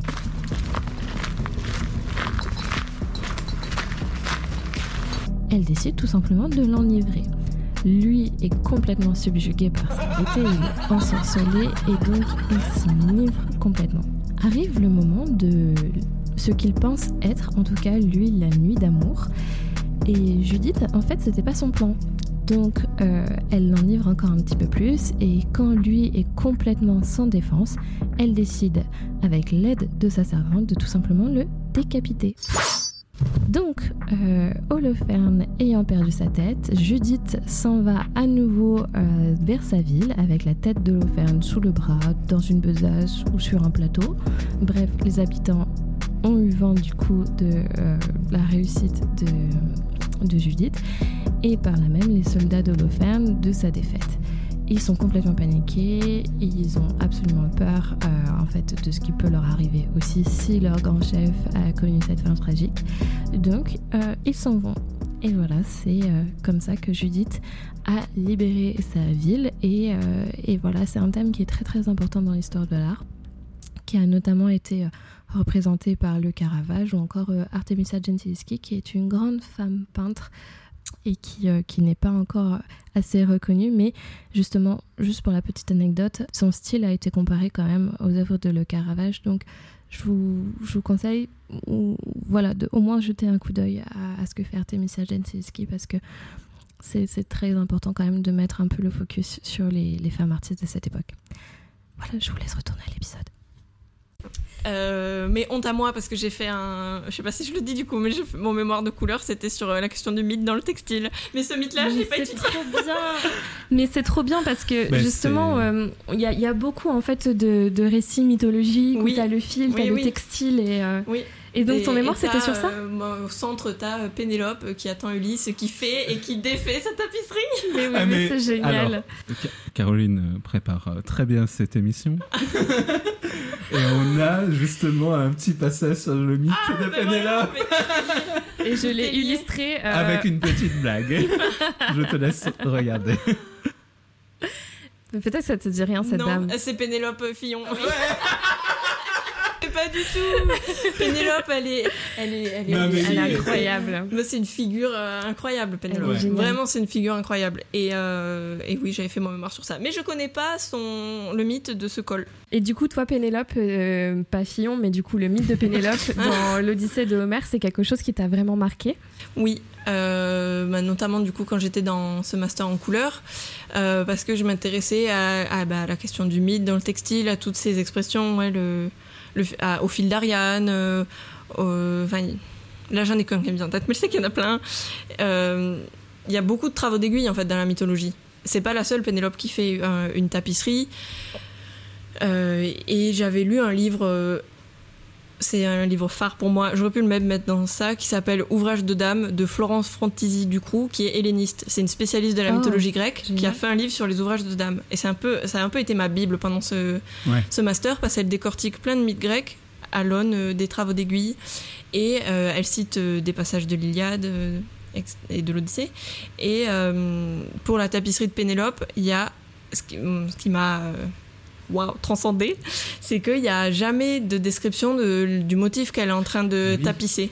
On ne sait pas ce qu'elle fait. Si ah, c'est des personnages, on ne sait pas. Et euh, en fait, les seules choses qu'on a, c'est des indications de couleur et de matière. Et moi, comme j'étais en master couleur et matière, ça me parlait, mais euh, beaucoup, voilà. Euh, sa, tapisserie, on dit qu'elle brille plus qu'un astre, qu'elle est aussi, aussi éclatante que la lune et le soleil. Enfin, les perles, voilà. tout ça. Oui. Ah. mais tout se rejoint dans Pénélope, quoi. Et le fait de défaire et de refaire en attendant, avec le temps qui passe, il y a quelque chose aussi quand on fait des, de la broderie ou de la dentelle qui nous est familier, quoi, de voir le temps qui passe. Et euh, en dentelle au fuseau, on défait beaucoup ce qu'on fait. Euh, parce qu'il faut, tu peux avoir fait une erreur 2 euh, cm plus tôt et comme les fils en fait ils passent, tu as le même nombre de fils au début et à la fin dans la plupart des pièces. Donc si à un moment ton fil il passe mal, à la suite tu le retrouves plus. Donc, il faut, donc il faut. Ça arrive que ça casse ça arrive que ça casse, mais il y a des techniques pour. Ah, il y a des astuces. Il y a des astuces. mais défaire, c'est autant apprendre que faire. Du coup, c'était aussi une de mes questions parce que l'œuvre euh, donc de Elena, on va l'appeler Elena si, elle, veut bien, euh, c'est un col rouge. Est-ce que la dentelle, ça pouvait avoir une autre couleur que le blanc? Oui. Et est-ce que, euh, est-ce que tu saurais pourquoi ou est-ce oui pourquoi? Bah, bah, déjà c'est lié à la symbolique des couleurs. Ouais. Euh, si euh, plein de couleurs ont été associées à la fois, parfois au bien, parfois au mal, ça a pu changer dans le temps. Le blanc, ça a toujours été euh, vertueux, associé à des choses très positives, à la délicatesse, à la noblesse. Donc, comme la technique a toujours été noble et a toujours été considérée comme noble, avec le couvre-lit, je vous dis déjà à l'époque, on savait que c'est une pièce d'exception. le blanc, c'était ce qui les mettait le plus en valeur et qui convenait le mieux. Après, euh, maintenant, on a aussi l'impression que toutes les dentelles sont blanches parce que pendant longtemps, tout n'était qu'en teinture végétale et que les couleurs sont parties, ont fané. C'est comme euh, les statues grecques qui étaient peintes. Voilà. C'est comme les peintures dans les. Voilà. ça n'a pas toujours été euh, blanc. Ça a été ma découverte cette année parce que dans mon sujet de recherche, j'ai travaillé sur le blanc de la dentelle et au Puy-en-Velay, elles m'ont dit mais c'était pas tout blanc. Et là, mais, mais quoi, Non, non, mais en fait, il y a beaucoup de couleurs qui ont disparu parce qu'elles n'ont pas tenu dans le temps. mais c'est assez mystérieux que ce soit particulièrement le cas pour la dentelle, parce Ouais. que, euh, euh, au contraire, si euh, vous allez à la cité de la tapisserie à Aubusson, voir les tapisseries, il y a certaines couleurs qui sont parties, mais pas toutes. Parce qu'il y a des couleurs qu'on, historiquement, on a su mieux fixer que d'autres. Et pour la dentelle, je sais pas comment que ça pas des s'explique. couleurs qu'ils utilisaient du Oui, coup euh, Parce que c'est quand même rare de voir des dentelles colorées. Au Puy-en-Velay, du coup, j'ai visité le musée de la dentelle. Et euh, il y avait des blancs, des beiges, en fait, des couleurs qui y sont liées, soit à des teintes qui ont délavé, soit à la nature du fil, parce que tous les cotons sont pas blancs, tous les, tout n'était pas traité, blanchi, etc. Et, euh, et dans les quelques couleurs qu'il y avait, bah, il y a toujours du noir. Ça, il y a toujours eu du noir. Je sais pas comment il était fixé. Je sais pas qu'est-ce qui faisait ce noir. Mauvaise coloriste que je suis. C'est pas. J'allais dire le charbon, des choses. un peu- Je sais pas du tout parce que pour que ça tienne aussi Oh, longtemps, ouais. je sais pas. Mais euh, il y a des textiles, même des, des vêtements anciens, des, des tapisseries qui ont plus gardé la couleur que la dentelle. Donc je sais pas si, si c'est que les bains étaient faits plus précautionneusement parce que la dentelle était fragile et qu'on pouvait pas frotter euh, dans le Mhm. bain euh, ou, ou, ou si c'est lié au, au fil, je sais pas. Et toi, tu fais des, hum, des créations euh, aussi avec du fil coloré ou tu restes J'en ai fait un peu il y a deux ans bah, quand je travaillais sur, sur les mythes. j'ai travaillé sur la toile d'Ar- d'Arachné. Euh, beaucoup. Et euh, la toile d'Arachné, elle est décrite par euh, l'histoire naturelle, c'est. Bon, par Pline, là, on- voilà, par Pline, comme euh, couleur de l'encre de sèche en fait. Attendez, là j'ai un trou. C'est le moment où on a piégé notre. C'est pas Pline, mais je sais plus qui c'est. J'ai étudié ça, j'ai parlé que de ça dans mon mémoire, mais là évidemment j'ai un trou. Euh, Le traumatisme, tu non, vois, elle le est corps ne décrit. veut C'est pas qu'elle est décrite couleur de l'encre de sèche, c'est qu'il utilise un adjectif grec qui est sur mon compte Instagram, mais que je vais pas me tenter à répéter. Et c'est le même adjectif qui permet de décrire l'encre de sèche. Ok, d'accord, Voilà. c'est très clair. Ouais. Et du coup, j'avais fait de la teinture euh, de fil avec de l'encre de sèche et j'ai fait de la dentelle avec. Euh, C'était peu satisfaisant. Mais euh, dans le cas, mais après, ça fait partie de la recherche aussi Mhm. d'avoir des choses qui marchent Mhm. pas, des Oui, choses qui marchent moins bien. Parce que dans le bain de l'encre de sèche, c'était très noir, c'était un noir brillant, c'était vraiment beau. Et quand je l'ai rincé, euh, la couleur est pas restée et c'est pas resté uniforme. Ah, ça a délavé, c'est ça Ouais, un peu? Alors que j'avais traité le fil avant pour qu'il garde la couleur, etc. Mais bon. Euh, c'est la, la seule teinture de fil que j'ai fait parce qu'après je suis pas spécialiste de teinture végétale, j'en fais avec une amie, mais du coup euh, je suis plutôt ce qu'elle elle fait euh, et des échantillons dont pour l'instant j'ai pas fait grand chose. C'est ta conseillère euh. C'est ma spécialiste. euh, Et du coup, végétale. euh, pourquoi avoir choisi euh, ce travail particulier de cet artiste que tu adores? Oui, que tu nous as dit. euh. Comment tu l'as découverte, Elena aussi? Sur Instagram, euh, par hasard, euh, je sais plus comment j'ai trouvé sa page, mais euh, bah, ça a été le déclic, c'est ça qui m'a fait découvrir la dentelle et, euh, et qui m'a donné envie de prendre des cours. Et là, ce col particulièrement, euh, elle l'a réalisé en six mois. Et euh, il a été donc exposé dans le cadre d'une expo sur euh, la dentelle qui s'appelle, vous pardonnez mon accent anglais, Threads of Power, les fils du pouvoir. Et, euh, et ce que je trouve euh, marquant, c'est que euh, ben, on a parlé des dentelières qui étaient mises dans l'ombre pendant longtemps.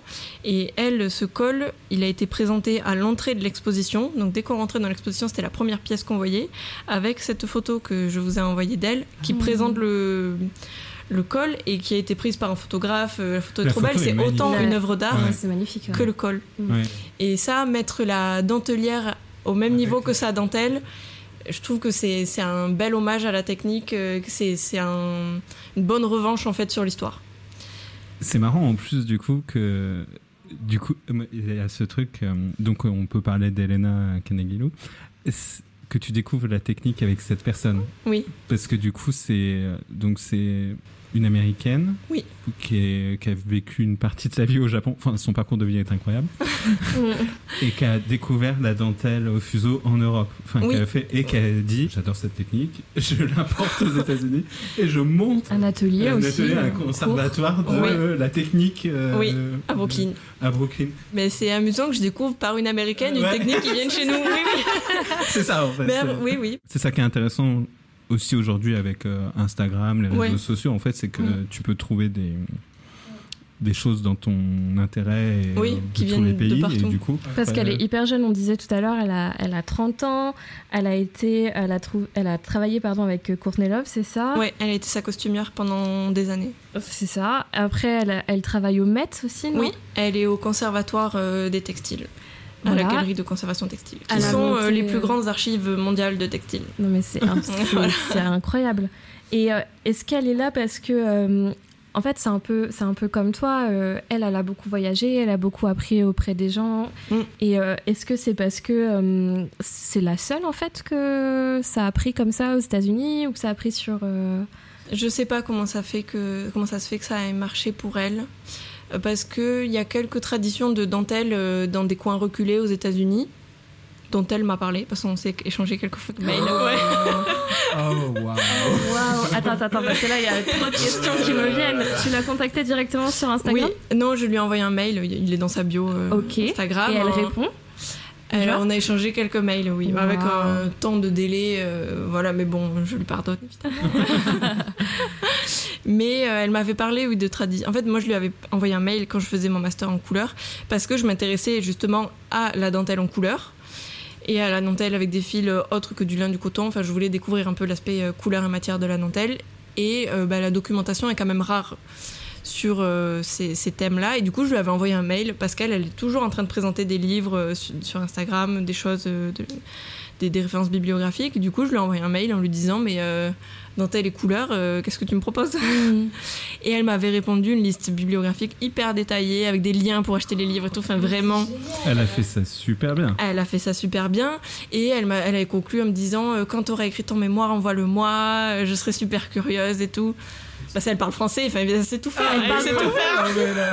Mais attends mais c'est fou. ouais. Euh, du coup, quand j'ai fini mon mémoire, je lui ai envoyé et elle m'a répondu merci. Je pas eu d'échange sur le reste. Je sais pas si elle l'a lu ou quoi, mais rien de savoir qu'elle l'a sur son Mm. ordinateur, ça me.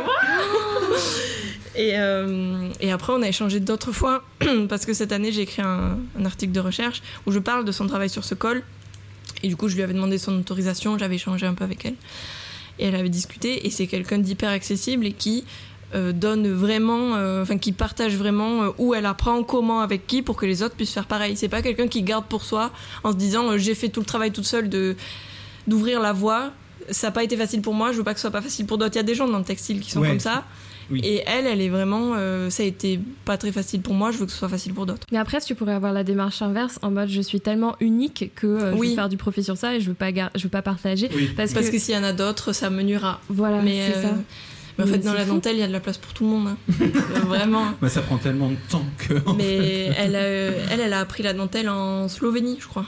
Ah ouais? En Europe de l'Est, parce qu'il y a une tradition de dentelle là-bas aussi. Et elle avait obtenu une bourse euh, d'études, Oui, de voyage euh, vu, à. New York. Je sais pas dans quel programme, j'ai oublié le nom. Est-ce que c'est une forme de modèle pour toi, clairement? Ah, c'est vraiment un modèle. Ouais. C'est vraiment un modèle de, de, déjà de réussite et puis de, de persévérance. Elle, euh, elle, est, elle, a, elle a une trentaine d'années, elle est toujours en train de faire. euh, de découvrir, d'apprendre. Elle, elle est pas assise sur ses acquis, je sais pas comment dire, mais euh, c'est- elle est tout le temps à la découverte de, de nouvelles choses, de nouveaux lieux. Là, cette année, elle est venue justement à Bayeux, en Normandie, Oh. euh, faire de la dentelle avec les dentelières de Bayeux. Elle se dit pas, ça y est, je sais faire de la dentelle, je me débrouille toute seule. Alors Non, que ça fait des années qu'elle en fait, elle continue de traverser le globe pour apprendre avec Ah, des c'est spécialistes de chaque ville. Enfin, moi, je trouve que c'est vraiment euh, une vie de rêve. Et euh, est-ce que vous avez déjà parlé de la possibilité de vous rencontrer pour de vrai C'est un jour à venir en France? Euh, on, a dé- on est déjà peut-être en train de parler de faire un zoom. Commençons par là. Mais je serais si intimidée. Euh, On lui enverra le podcast. Mais on- hein.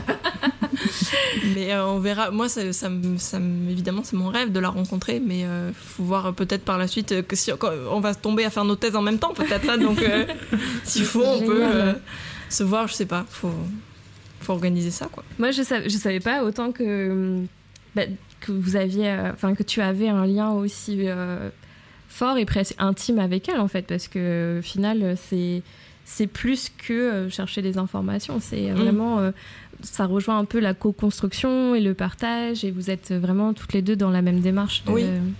Sauf qu'elle, elle a plus une perspective historique. Euh, elle, elle se définit plus facilement comme historienne, alors que moi, Mm. je, je me considère pas Oui, du tout historienne et c'est pas ce qui m'intéresse. Je crois que la thèse qu'elle va faire, d'ailleurs, c'est une thèse en histoire du textile. Ah oui, d'accord. Donc Mm. euh, quand elle crée, je sais pas si elle est dans une démarche euh, de, de création pour le design en fait. Mais d'un autre côté, elle fait de la peinture, de la broderie. Euh, Quand elle met ses travaux, c'est toujours euh, excellent. Enfin, elle, est, euh, elle réussit partout. C'est ce qu'on disait aussi, genre, euh, elle, c'est sa vie globale qui est une œuvre en soi. Quoi. On parlait de, de son style. Euh, elle est tout le, temps, euh, tout le temps habillée avec des tenues extraordinaires. Euh, en costume. En costume. Elle met des vidéos d'elle qui fait de la dentelle. Elle a ses beaux ongles, tout décorés, longs, pointus. Elle a plein de bagues. Là, ça fait plein de bruit qu'elle fait de la dentelle. C'est trop bien. la SMR de de ouais, c'est vraiment un personnage, moi, qui m'aura bien guidée pendant mes études et dans, à, orienter mon travail. Parce qu'en fait, tout ça, la conservation et tout, c'est des thèmes qui gravitaient un peu autour de moi sans que je sache vraiment comment les appréhender. Et c'est un peu toujours pareil, tant qu'on ne sait pas trop si ça s'est déjà fait. Moi, il y a un truc qui fait que j'ose pas. Je me dis, mais s'il faut. Enfin, ça se fait pas. Enfin, je sais pas comment dire, mais si la voie n'a pas déjà été ouverte, moi, j'ai un peu tendance à me dire, euh, bah, c'est que ça se fait pas et qu'il faut pas faire ça je sais pas comment ah, expliquer. Oui, de... me dire, mais en fait, il y a aucun designer qui est autant dans le patrimoine. Peut-être c'est que je suis pas designer pendant longtemps, c'était mon problème euh, et on me le reprochait souvent à l'école que toutes mes références étaient historiques, que je parlais tout le temps de Madame Bovary, tout le temps de d'Émile Zola et on me disait non mais le design c'est le contemporain, c'est maintenant, c'est maintenant. Et moi ça me bloquait parce que bah, certes il y a des choses qui m'intéressent maintenant, mais ce qui m'intéresse le plus ça se passe pas maintenant. Mm. Et là, quand j'ai vu qu'elle, bah, elle y allait euh, sans hésiter, qu'on lui ouvrait des portes et tout, je me dis, mais en fait, si, c'est possible. Il faut juste euh, avoir plus de conviction et l'affirmer euh, de façon plus convaincue. Ouais.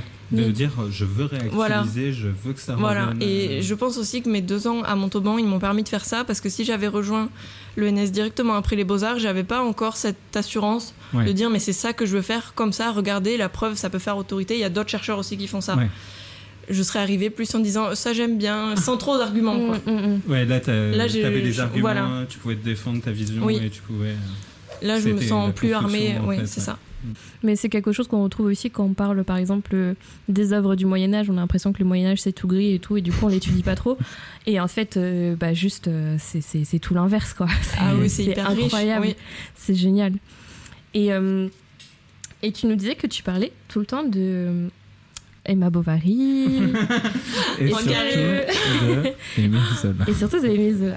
Oui. Lequel as-tu choisi de nous parler? D'Émile Zola, du rêve des Rougon-Macquart. Alors, euh, peut-être que vous, vous connaissez le rêve, mais nous, on ne connaissait pas. On, on connaissait, euh, tout à l'heure, on parlait Au bonheur des dames. C'est vrai que c'est une œuvre qui est un petit peu plus euh, accessible ou, comment dire, des, comment dire, connu en fait, oui. Et puis même, enfin, dans les programmes, tu vas étudier. Euh, enfin, moi, c'était Germinal que j'ai mm, étudié.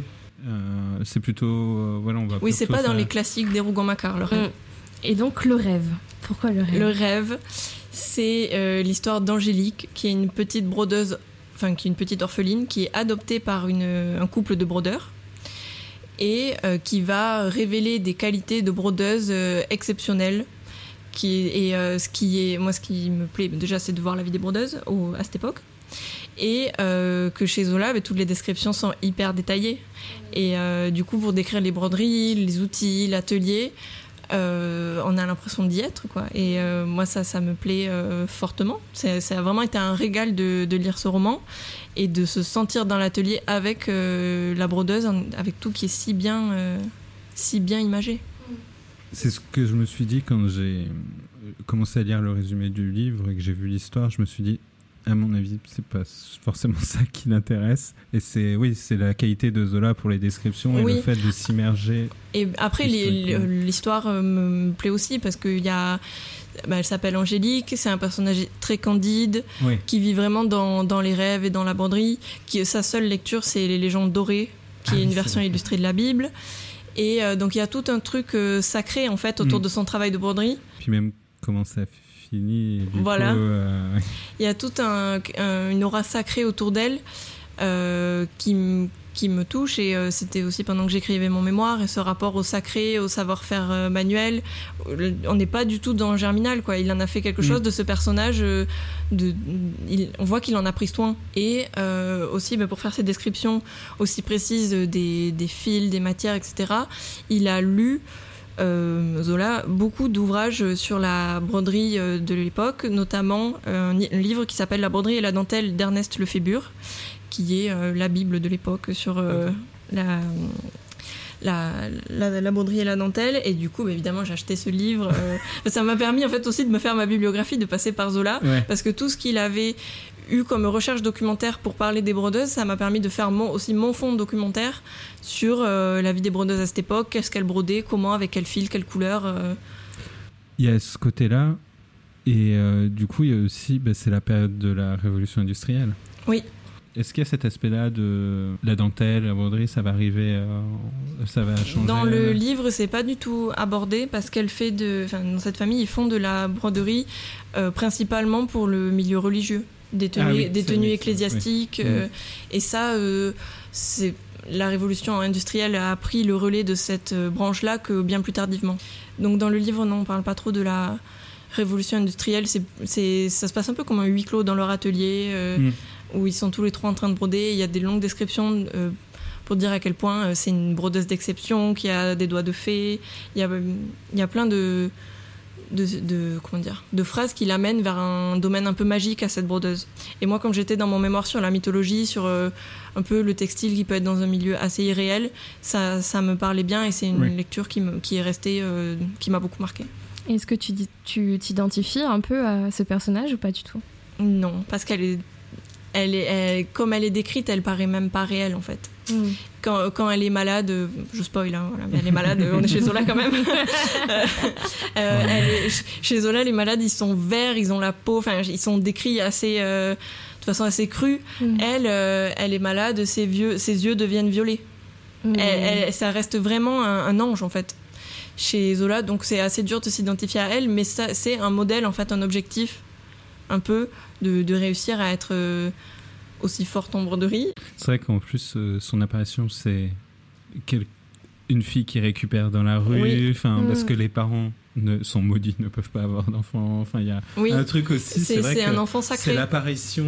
Euh, oui. Et est-ce que toi, tu retrouves aussi un peu cet aspect sacré et religieux dans le travail que tu fais dans la dentelle? Religieux, je sais pas, mais sacré, j'ai envie de dire oui parce que euh, bah, quiconque voit quelqu'un en train de faire de la dentelle au fuseau, il y a toujours cet effet euh, waouh. Wow, ça, même, même pour la broderie, mais la broderie c'est quand même plus répandu que la dentelle, mais ça fait toujours un effet sur les gens. Et moi je me dis, mais c'est ça en fait que je veux continuer à faire. Je veux que les gens ils soient contents de voir que ça existe, de voir que. quand j'étais au Puy-en-Velay avec euh, les dentelières du Mobilier National, deux fois par semaine, l'atelier il est ouvert aux visites du public. Mais c'est euh, moi, c'est un rêve. Je me disais, mais c'est hyper valorisant et même c'est hyper important de pouvoir garder cet effet-là sur les gens. Le, public est mais ébahi. Euh, mais comment vous faites ça? Comment c'est possible que ça marche? Euh, On savait pas que ça existait. Ça laisse personne indifférent en fait. Tout le monde est même, même, des gens qui a priori aiment pas forcément la dentelle, sont, mm. n'achèteraient pas, sont pas liés mm. à la dentelle, auraient pas de vêtements en dentelle, etc. Voir la technique, voir les mains faire ces gestes mystérieux, ça subjugue quand même mais pas ça marche. Hein. En tout cas, sur moi, ça marche. Parce qu'à chaque fois que tu mets euh, une vidéo ou un post sur Instagram, je dis, mais, mais c'est un truc de, un peu de sorcière, en fait. Oui. non, mais c'est vrai, mais c'est totalement positif. Mais hein, parce que ça a l'air très hermétique de l'extérieur. Ah, ben, en tout cas, oui, parce que je me dis, comment tu peux réussir à faire ça juste en, euh, bougeant les bouts de bois de droite à gauche euh, Il y a ce truc, ouais, de suivre aussi. Parce que y a, finalement, il y a plein de petits fils, plein de petits fuseaux, et du coup, ça avance hyper vite. Et là, quand, t'es dedans, c'est hyper logique de suivre la progression euh, de ton carton qui est dessous, en fait. Mais cet effet-là sur, euh, sur le public, moi, je trouve que c'est. Rien que ça, en fait, c'est que c'est réussi. Si ça fait cet effet-là sur les gens, pour moi, bah, c'est que le pari, il est gagné, quoi. Il y a un truc. Euh, moi, je vais dans les musées pour voir des belles choses, bah, ça me fait plaisir si les gens aussi, quand ils me voient moi ou d'autres gens qui font de la dentelle, peu importe, mm. si ça fait aussi cet effet waouh, pour mm. moi, c'est réussi, quoi. Et toi, tu rêverais d'avoir un atelier aussi? Euh, tu veux dire de travailler à mon compte ou juste chez moi d'avoir un atelier? La question est volontairement ouverte. travailler à mon compte, pour l'instant, ça me donne pas trop envie. Ou alors euh, d'être à mon compte pour aller travailler pour des missions dans des ateliers à droite à gauche, oui, mais avoir mon atelier à moi où je vends ce que je fais, ça m'intéresse pas. Je fais pas de produit fini. Et parce que j'ai pas envie de travailler seul, ou j'ai pas envie d'être à la tête d'expliquer à d'autres euh, ce qu'il faut faire. Euh, moi, j'ai vraiment besoin et envie de travailler en groupe et sur des projets communs. Donc, pour d'avoir mon atelier pour moi, ça m'intéresse pas. Mais j'ai hâte un jour d'avoir ma maison avec mon Mhm. atelier. Voilà. je comprends. Et, et par exemple, de travailler dans un atelier, en reprenant un peu l'expérience que tu as fait cet été, euh, c'est quelque chose qui te. oui, ça qui me qui plairait. Ouais. Ouais, ouais, ça carrément. Et mais peut-être que c'est possible après euh, toute la thèse et toutes les, les années encore de rencontres que tu vas faire. euh, Ah bah, je croise euh, les doigts, les doigts parce que c'est à ça que je tends. Donc, euh, à voir. Mais dans tous les stages que j'ai fait dans des ateliers, à chaque fois, c'était des moments où, où vraiment c'était agréable de travailler euh, dans ces conditions-là, d'être avec des gens, travailler sur la même broderie à plusieurs. De, enfin, Mm. Le travail en groupe, pour moi, c'est important. Et de transmettre pas encore euh, tout de suite, enfin c'est trop tôt. Je pense que c'est trop tôt. ouais. Et que je ne suis pas encore assez à l'aise dans ce que je fais pour pouvoir me dire que je l'explique à d'autres. Les bases de la dentelle au fuseau, je pourrais les expliquer, mais aller au-delà, euh, je pense que je me sentirais vite euh, rattrapée. quoi. Mm. Et euh, rien à voir, mais tu nous, dis- tu nous as dit que tu hésitais tout à l'heure avec euh, Madame Bovary, parce qu'elle fait euh, des travaux manuels aussi, Madame Bovary ou... Non, il n'y a pas Ouais, de lien avec le, pas, ouais. il y a Ouais. pas de lien avec le textile dans Madame Bovary. Quoique je crois qu'il y a un moment où elle fait des travaux d'aiguille, mais c'est plus euh, du tricot ou du crochet, Mm. euh, des trucs plus domestiques. Mais euh, c'est un de mes romans préférés, mais tout n'a pas lien avec le textile dans ma Mm, vie. mm. Donc, Comment Heureusement, parce que sinon ça euh, mais c'est un, de, mes romans de chevet, euh, c'est sûr, Madame Bovary, euh, génial, Madame. qui m'a guidée euh, longtemps. J'ai une petite question aussi que je pensais comme ça. Quand tu te mets euh, à travailler le fuseau et tout, tu te mets dans des conditions particulières? Est-ce que tu te mets une petite musique? Est-ce que tu as un truc euh, Euh, il faut quand même être assez concentré. Ouais. Voilà, c'est pour ça. Donc, c'est- euh, quand je fais de la broderie, par exemple, je peux me mettre une série, un podcast, un truc euh, qui euh, occupe plus mon attention. Quand je fais de la dentelle, euh, j'écoute peut-être de la musique, mais pas plus. Daniel, elle me dit toujours, et c'est à 100% vrai, quand tu crois que ça va tout seul dans la dentelle, que tu avances sans problème et tout, c'est qu'il y a un problème. C'est c'est sûr. C'est toujours là. C'est toujours là qu'en fait, non, si c'est trop facile, c'est que c'est pas bon, c'est que c'est pas ça qu'il faut faire. Donc j'essaie de pas. euh, Enfin, j'essaie de rester concentrée quand même. Ouais, c'est- ça demande un engagement total en fait, euh, ce que tu Oui, fais. quoi. et puis on voit pas le temps passer. C'est hyper exigeant. En fait, la dentelle, elle demande que toi, que toi, que Oui. toi, que toi. quoi. Et oui. Mais c'est de la musique encore ça passe, mais euh, des trucs calmes quoi. Je Et tu disais, pas- tu vois pas le temps passer quand tu. Ah non. Ah ouais? Non, il y a, ça peut arriver que je sais pas un début d'après-midi je me mette à faire de la dentelle et euh, d'un coup il est 19h. Mais j'ai pas vu. euh, Waouh. et, et- mais je lève la tête et j'ai fait un centimètre. hein. Tu passes un temps fou à faire des, à être concentré sur quelques centimètres carrés. Et tes yeux ils sont que sur ces quelques centimètres carrés, sur tous ces fils, toutes ces épingles. Et euh, à un moment tu lèves la tête et tu te dis ah mais en fait j'ai soif là. Et, euh, et à quel moment tu te dis, euh, enfin, quand est-ce que tu décides d'un projet? Est-ce que, est-ce que tu te dis, j'ai vu cette pièce dans le musée, du coup j'ai envie de la faire, ou est-ce que c'est comment ça Hum. fonctionne quand tu te dis j'y vais? Bah, pendant longtemps, c'était quand même Daniel qui dictait euh, les échantillons que je faisais, parce que comme on faisait des exercices qui allaient crescendo, euh, j'avais toujours des, des exercices à la suite Mm. euh, que je voulais faire, et que comme elle, elle me les donnait parce qu'elle connaissait bien, donc si j'avais un problème, elle savait identifier ce qui, ce qui marchait pas, ce qui marchait, etc. Et petit à petit, je me suis mis à choisir moi-même des motifs euh, au travers de livres qu'elle m'a conseillés ou de livres que j'ai achetés de modèles. Et euh, là, par exemple, j'ai acheté un livre euh, de motifs floraux trop beau sur la dentelle de Brioude, qui est une ville en Auvergne. Et euh, j'ai hâte, quand j'aurai un peu de temps là, de pouvoir en faire un. Euh, C'est plutôt comme ça pour l'instant que ça marche. Mais c'est pas encore mes motifs. quoi. Pour l'instant, c'est ce qui me chagrine un peu, mais euh, c'est un travail euh, dans lequel j'ai pas trop le temps de me plonger. Même faire des choses simples, en fait, c'est assez compliqué d'être sûr que ça marche, le passage Ouais, des fils, en fait, etc. C'est que du coup, t'as- t'es obligé de réfléchir à comment ça va tenir, euh, Oui. comment faut faire passer euh, les, les fils pour Oui. que.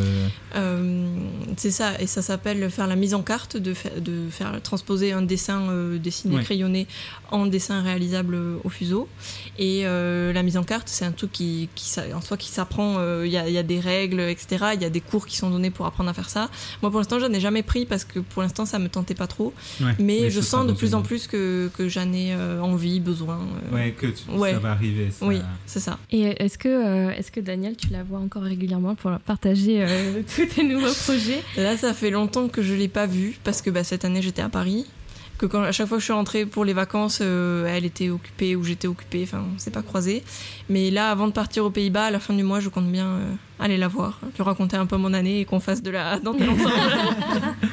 Moi, j'adore l'idée de. En fait, je vous imagine soit avec, euh, avec une petite mamie. Je sais pas si elle, elle est mamie. Elle a Enfin, 82 ans, ouais. Ok, donc euh, c'est clairement une mamie trop adorable, toutes les deux en train de faire de la dentelle en buvant du thé, mais c'est Ouais, le rêve. mais- quoi. ouais, ouais, c'est vraiment, c'est vraiment chouette. Donc euh, il faut que j'aille la voir. On s'envoie des SMS de temps en temps, mais là euh, il faut que j'aille la voir avant de partir quand même. Tu comptes revenir vers chez nous après ta thèse Bon après ma thèse, tu sais, c'est dans 4 ans si je la fais, donc je sais pas pour me projeter sur si loin. Mais euh, après être allée à l'étranger, euh, je vais revenir passer l'été ici parce que j'aurai pas de logement comme d'habitude. mais euh, et sur du long terme, je pense pas que je reviendrai trop vivre vraiment par là, Mm. parce que pour le textile, la mode et tout ce qui me plaît, c'est pas par ici que ça se passe et que j'aime mieux les plus grandes villes. Il y a Lyon, du coup. Il y a Lyon où, ouais, où j'aimerais bien retourner à Lyon, mais à voir dans quelles circonstances je peux organiser ça. euh. Quand j'étais euh, aux Beaux-Arts, j'avais fait un stage trop bien dans un atelier d'impression sur soi. C'est un atelier qui est. Bah, t'as Hermès. euh, Il y a les ateliers d'impression d'Hermès, oui, Hermès oui. sont faits à Lyon. hein. Mais là, c'était un petit truc euh, familial passé depuis plusieurs générations qui est euh, dans le centre-ville à côté de la place des terreaux. Ouais. Et c'est un atelier qui date du 19e siècle et qui est gardé du 19e siècle avec les mêmes outils. ils font de l'impression à la planche et de la peinture sur panne de velours. Et c'était trop bien. C'était un. Enfin, vraiment, c'était génial. Il y a plein de choses à faire à Lyon. Ah, Lyonnais. Je suis jamais allée. Mais ça vaut le coup, franchement, ça vaut le coup. On pourrait croire qu'on a fini, Ah, mais euh, Nous qui sommes dit... saison 2. Voilà, qui dit nouvelle saison dit euh, une petite nouveauté. Et donc tu vas l'inaugurer. Oh là là. Mais tu vas voir, c'est très sympa. On va l'appeler. euh, Mais qu'est-ce qu'il y a dans le chapeau Et tu vas devoir pêcher un petit papier dans le chapeau et répondre à la question si tu peux. Alors, il y a écrit Quelle est la pire chose que l'on puisse dire à un artiste? Ok. Alors, selon toi, Est-ce que tu as une Hmm. idée? Parce que c'est vrai qu'on a testé avant? on a joué nous deux aussi à qu'est-ce qu'il y a dans le chapeau euh, juste avant que tu arrives. Et c'est pas si évident que ça Et de c'est pas répondre si évident que ça, aux ouais. questions. Je réfléchis, c'est pas Ouais. facile. Nous aussi, on a mis Euh, du temps ouais. euh, à essayer Moi de trouver. j'avais euh, m- mon idée, mais euh, quel est l'auteur que tu trouves surcoté? Oh, je pense que. Côté.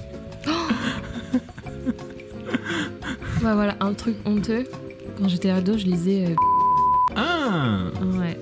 Et je sentais que c'était un mais je continuais de lire et d'acheter. euh, Comme j'ai fait. Un peu, bah, c'est la littérature, genre c'est la figure du narrateur, c'est un personnage Ouais. fictif et tout. Et après, j'ai compris que c'était pas un personnage fictif, en fait, c'était juste qui écrivait euh, ses ça. fantasmes et tout. Quelle est la pire chose que l'on puisse dire à un artiste? Il y a le classique euh, Je pourrais faire ça. Tu vois, un truc un peu dénigrant Oh, en mode. euh, n'y avait pas pensé en ça. mode euh, oui, bah, ça va, c'est pas. Tu vois, genre, euh, c'est pas difficile, moi aussi je peux le faire. Ah ouais. Qui est bien vexant quand même. Ouais, c'est bien trouvé. Ouais, j'avoue. Je pense que ça, c'est le pire. Mais, euh, mais après, heureusement pour l'instant, j'ai jamais été confrontée. Mais, euh, Ah, tant mieux. Je pense que la technique fait que. mais je fais Oui. pas- je fais- C'est vrai que toi, t'es préservé du moi, je pourrais le faire en fait. Mais je, je fais pas que de la dentelle, tu vois. La broderie, c'est c'est quand même très démocratisé. Il y a plein de gens qui font de la Ouais, broderie. oui, oui. Mais il y a. En fait, c'est- comme tu disais, il y a sur le travail de- d'aiguille, il y a ce côté artisanal et du coup, on Oui. reconnaît plus facilement, Ouais. je pense, la technique. Ouais. Et du coup, les gens osent moins, vont moins Ouais. oser dire euh, Moi, je peux le faire. Parce que. Oui. ouais. Ouais, parce qu'il y a ce côté noble de l'artisanat Ouais. et de la technique. Contrairement Mais à, au alors, euh, si tu veux, le, le penchant pour le designer, euh, plutôt que je pourrais le faire, Ouais. ça pourrait être euh, Oh, mais ça, j'ai déjà vu. Ah oui. Ah, par contre, ça. J'ai ouais. déjà vu des gens qui font ça, j'ai déjà vu ça sur internet. euh, Oui, d'accord. Ouais, Ouais. d'accord.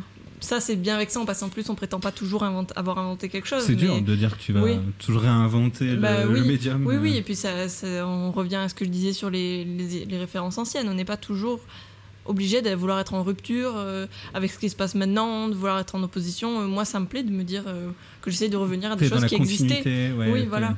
Tu fais évoluer, mais. Mais, le, euh, mais ça, euh, ça existe déjà, t'as rien inventé.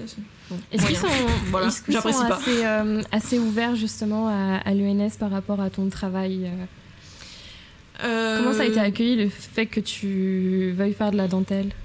Ça a été très bien accueilli. J'ai pas eu beaucoup à argumenter ou à défendre mon projet, mais je sens que par la suite, on m'incite à être plus dans l'invention et eux, ils disent plus dans la création. Moi, j'estime que je suis déjà quand même dans la création, mais on m'incite à voir, mais qu'est-ce qu'on pourrait faire d'autre avec la dentelle, en fait, En ou qu'est-ce qu'on pourrait faire d'autre avec la technique.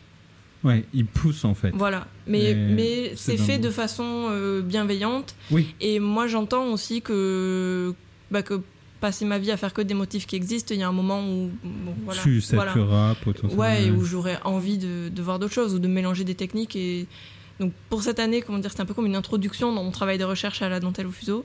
Et par la suite, euh, bien sûr, on m'incite et je suis bien d'accord à aller vers. euh, Oui, t'es plutôt vers en accord choses. avec Oui, ça aussi. oui, oui. euh, tant mieux. En tout cas, je te souhaite d'être préservé de cette, euh, de cette réponse horrible Je te à remercie. cette question. Ouais, c'est vrai que- Mais du coup, on- a quand même la question rituelle qu'on La a question gardée. rituelle. Et euh, du coup, Joséphine, est-ce qu'il y a quelqu'un que tu aimerais qu'on invite dans le podcast? Est-ce que tu penses à Euh, mais quelqu'un? je savais qu'on allait me poser cette question, Ah, donc Est-ce que tu as écouté les épisodes? Donc j'y réfléchis et euh, je me dis que ça pourrait être chouette que vous invitiez ma copine qui fait de la teinture végétale, Ah ouais Ah, yes. qui s'appelle Maëva Lardin, qui est en ce moment assistante d'une designer textile à Bruxelles et euh, qui fait un travail euh, incroyable. Allez voir son Instagram Maëva Lardin de, de couleurs euh, de teinture végétale. Elle en fait des, des grands tissus sur lesquels elle fait de la sérigraphie, de motifs de fleurs. euh, elle a tout un univers autour du végétal et du floral qui est euh, passionnant. Et elle fait de la couture aussi. Est-ce qu'elle sait que le podcast existe? Oui. Merci. Maëva, viens. faut l'attraper quand elle passe à Montauban. euh, voilà. C'est ça. Bah, peut-être que, enfin, sûrement, du coup, on ira voir son Instagram et peut-être qu'on lui enverra un message, euh, sûrement aussi. Et euh, en tout cas, euh, merci beaucoup, Joséphine. Ça a Merci été à vous. un plaisir. Ouais, on est ravis. On est content que, du coup, de quelqu'un de nouveau, enfin moi Ouais. que euh, je connais très Ici peu. du design viennent Ouais. euh, nous voir et euh, que tu été aussi ouverte et généreuse à nous partager tout ça. Ça a été un véritable plaisir. Je suis désolée que ce rendez-vous tombe sur le pic de la canicule. Oh, mais ça, personne n'y peut rien. Moi, je vous remercie beaucoup de m'avoir invité. C'était super. Et merci d'avoir été aussi disponible parce que euh, on a eu un été euh, voilà en dans et du coup euh, merci merci merci et euh, j'espère que vous qui nous écoutez vous avez aussi euh, autant euh, adoré euh, ce moment que nous. N'hésitez pas à aller regarder l'Instagram de Joséphine qui est Joséphine Basso Lacroix. voilà où vous avez je vais mettre en description. Vous pouvez bien sûr retrouver euh, toutes nos infos sur notre Instagram aussi, et mine de rien. On mettra des travaux de Joséphine. Et, mais bien sûr, le plus important, c'est d'aller voir directement son travail, ses vidéos et, et tout ça. Ah, ben, je vous remercie beaucoup. C'est très gentil. Avec plaisir. Et juste avant qu'on se quitte, si vous avez aimé cet épisode, n'hésitez pas à nous le dire, n'hésitez pas à le partager sur les réseaux sociaux. Euh, et surtout, le plus important, en fait, c'est à en parler autour de vous parce que nous, ça nous fait hyper plaisir quand de nouvelles personnes découvrent ce podcast. Si vous écoutez cet épisode sur Spotify, c'est peut-être l'occasion de nous laisser 5 étoiles. Euh, voilà, nous, on adore ça aussi, les étoiles, c'est super. Et euh, voilà, je vous laisse. Merci encore d'être resté avec nous jusqu'à la fin, de continuer à nous écouter. Prenez soin de vous. À bientôt. Merci beaucoup. J'espère que j'ai pas trop dit de conneries. Merci bien, messieurs, pour votre précieuse collaboration. Ah, pas de quoi. De rien. C'est toujours un plaisir. Au revoir.